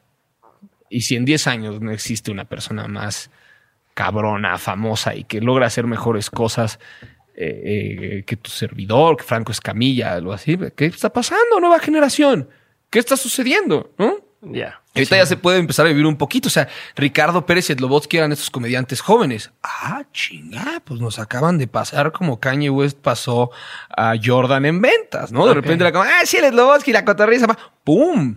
Soy la nueva escuela, güey, y me estoy reinventando, y traigo shows en línea, güey, y traigo una comunidad de fans, y le estoy dando contenido exclusivo. O sea, ahí la vieja escuela, así, ¿eh? Espérame, a ver, güey, déjame, intento emular un poquito de eso de lo que estás haciendo porque me agradó tu idea. Pero esa escuela está inspirada en la vieja escuela. Entonces todo el tiempo hay que renovarse y reinventar. Que la nueva generación sea más chingona que la anterior, más propositiva y más cabrona, no más pendeja y más huevona. Chingón. Siguiente pregunta de las preguntas que tenía. ¿Qué es algo que la gente no sabe de ti y que si supiera le sorprendería? Ah, pues por algo no lo sabe. No, em, a ver, ¿qué no saben de mí que supiera les sorprendería? Es que creo que he procurado ser como muy, eh, como diría el Cristian Castro, que me metan el dedito en el culito. como que he procurado ser muy honesto ante eso. O sea, si tú le muestras a la gente, tengo un ano, y, o sea, no tú, no literalmente, pero gente, tengo un ano y cago como tú, y me lloro y me deprimo y me enojo como tú. Ajá. Es como que demostrarle, probablemente mucha gente no sabe que soy muy sensible. O sea, muy, muy sensible. Escucho una rola y, no mames, güey. Es que el momento en el que llega el corito, güey, no, me marcó bien cabrón, güey. ¿Estás llorando por esto? Pues es que cerró muy bonito, hizo un speech muy bonito al final, ¿no? Soy bien acordé, perdón, me acordé Soy de bien cuando llorón. en el especial donde, no puedes parar de... Yo tengo un hijo chiquito de un año, de, de casi dos años y, y, y hace eso de... Y ternura. O que lloran sin audio un rato, que le hacen- Bien cabrón. Se pegan y. ¿Qué pasó? ¿Qué pasó?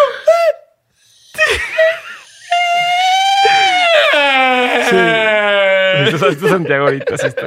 Hay un shout out a Santiago.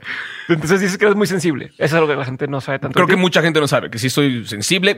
Me gusta. Me lo enseñó un amigo de, de mi mamá que se llama Rafa, que decía a su hija como, ay, es que una vez fuimos al cine y escuchamos una risa horrible y cuando se prendieron las luces, o sea, yo iba con mis amigas, se prendieron las luces del cine y era mi papá, o sea, no sabes qué pena.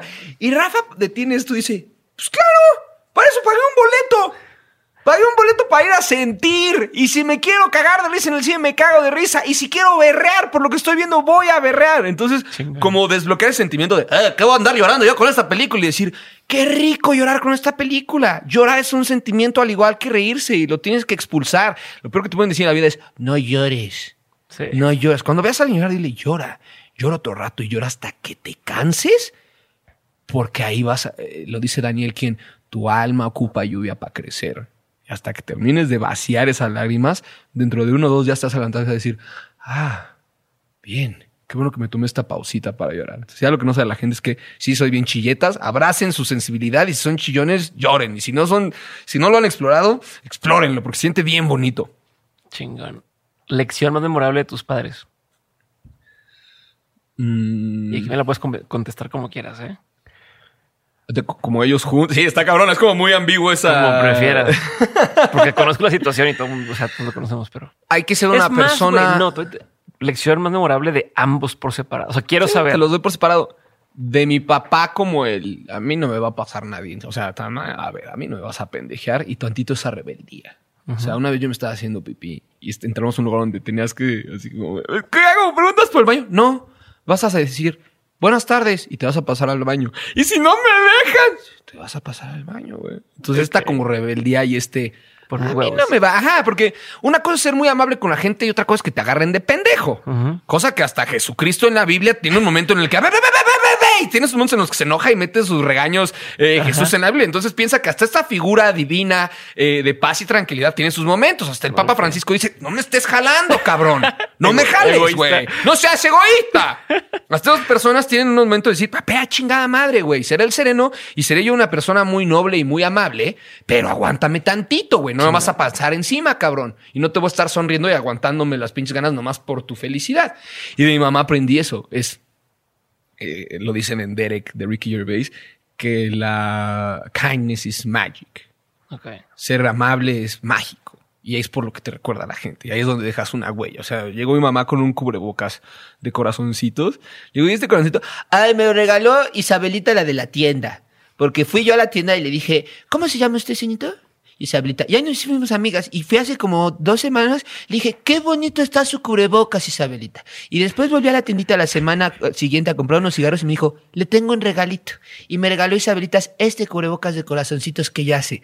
Esas huellas que Ya. dejas en los que te sientas tantito a escuchar a la gente y a ser amable y a darles lo que es tu corazón y abrirle y, y ser noble con la gente, eso se lo aprendí a mi mamá y, y es, es maravilloso porque es ahí donde, donde dejas una huella, porque realmente te importa la gente y estás buscando una comunicación certera que va más allá de, ay, ¿cómo está, señorita? ¿Me da los cigarros? Ay, qué amable es usted. Ajá, y no, hay que crear conexiones reales con la gente porque eres humano, no estás pretendiendo.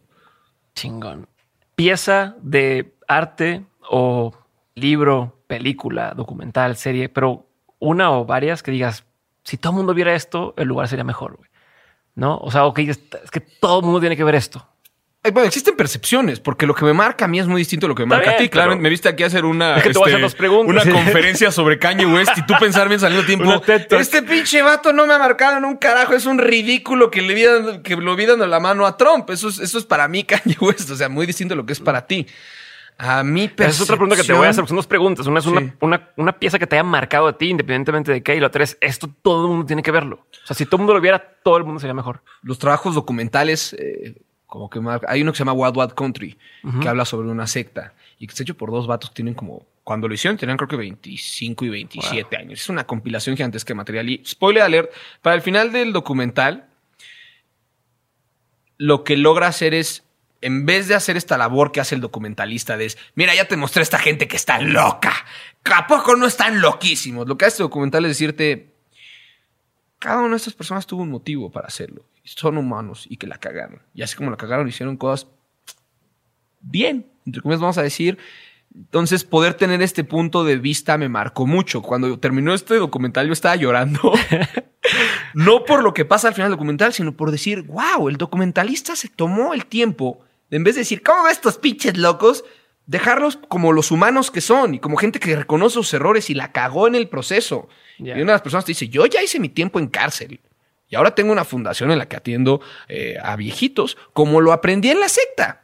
No dice que tiene una secta, sino como ahora dirijo un asilo para ancianos y para gente con discapacidad. Entonces te los va dejando a todos en un buen lugar parejo. Si nos damos esa oportunidad nosotros, en vez de guardar resentimientos y tachar y decir, no, tú no, Todo poder mal. decir, por ejemplo, hoy, hoy 20 de enero Trump sale de la presidencia, Una- un asco de persona. Pregunté en Instagram, a ver, denme feedback de cosas chidas que haya hecho. Estuvo cuatro años en el poder.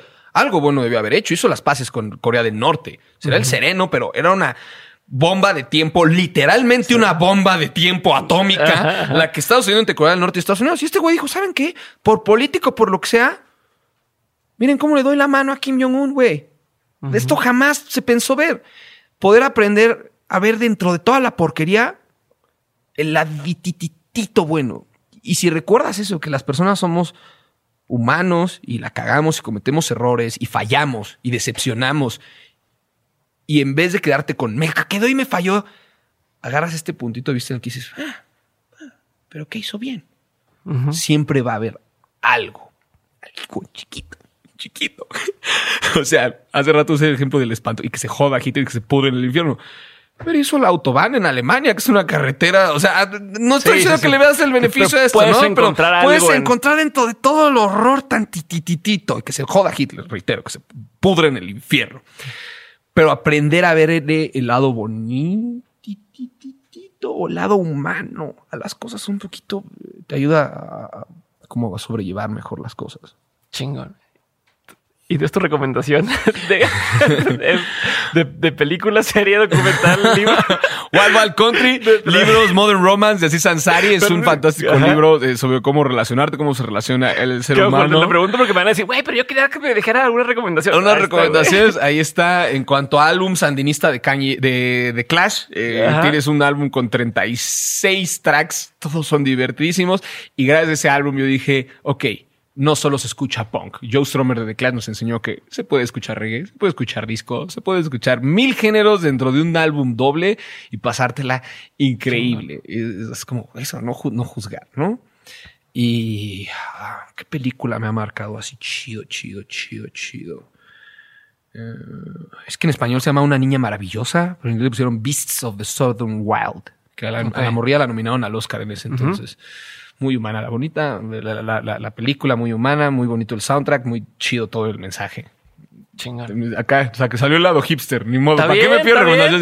Y, la- Eso y el arte que hacía Daniel Johnston estaba bastante saber. relacionado a las conexiones esquizofrénicas que él temía sobre que el demonio se lo fuera a llevar, pero al mismo tiempo crear una conexión divina con Dios y superhéroes.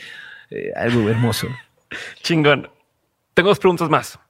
Échalas, nomás que ya sabes, te estoy echando respuestas de dos horas no, por no, no, pregunta. por cierto, y son dos preguntas más, güey. Una de la gente. que quedamos. Ya escogí cuál es la mejor Me cita. dejaste pensar, ¿sabes qué va a pasar? Voy a salir de aquí, me voy a subir al coche y voy a decir, ¿cómo no recomendé esta película? No ¿Cómo no recomendé? Esta, esta pregunta está buena. ¿Cuál? Sí, ya, ya mencioné al Daniel Johnston. Tengo ahí un cuadro de Daniel Johnston que me encanta. Chingón. Pregunta. Dice Connie Raya o Connie Raya. Que cuente el peor oso de su vida. Oso de mi vida.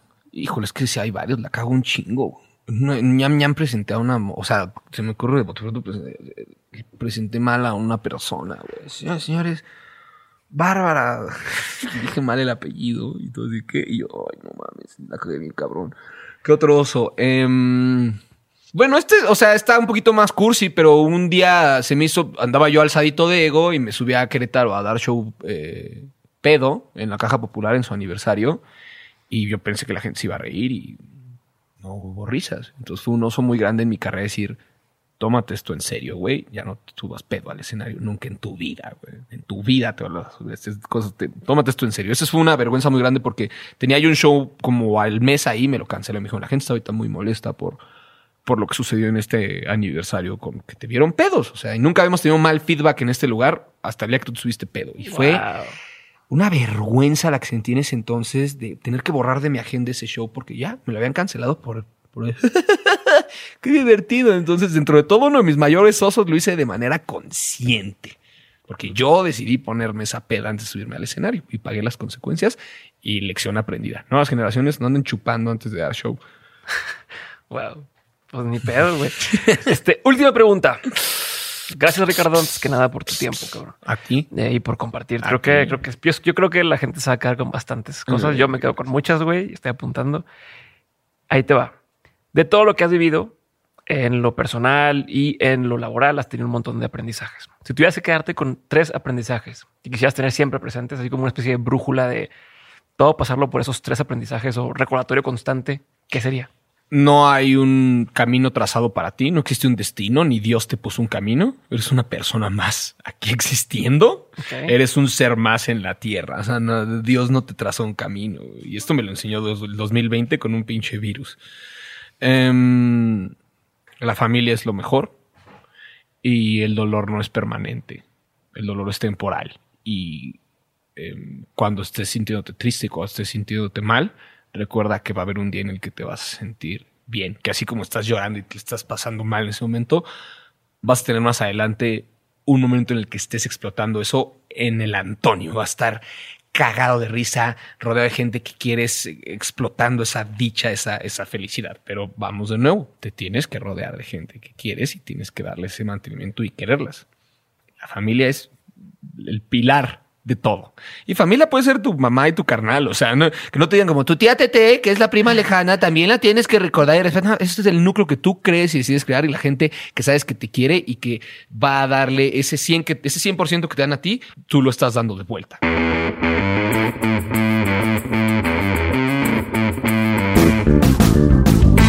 Gracias por haber escuchado este episodio con Ricardo Farri. Si te gustó, por favor, no olvides compartirlo con alguien a quien pudiera gustarle. Si estás escuchando en Spotify, por favor, dale seguir. Y si nos escuchas en Apple Podcast, déjanos una reseña y suscríbete. Esto nos ayuda a que el algoritmo nos favorezca y le aparezcamos a más personas. Yo soy Diego Barrazas y nos vemos en el siguiente episodio de Dementes. Te mando un abrazo. Bye.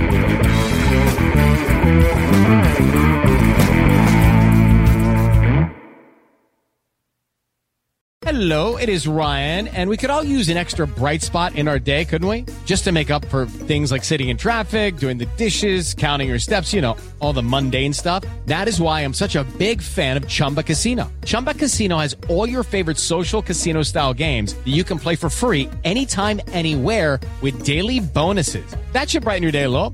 Actually, a lot. So sign up now at chumbacasino.com. That's chumbacasino.com. No purchase necessary. Group. Void were prohibited by law. See terms and conditions. 18 plus.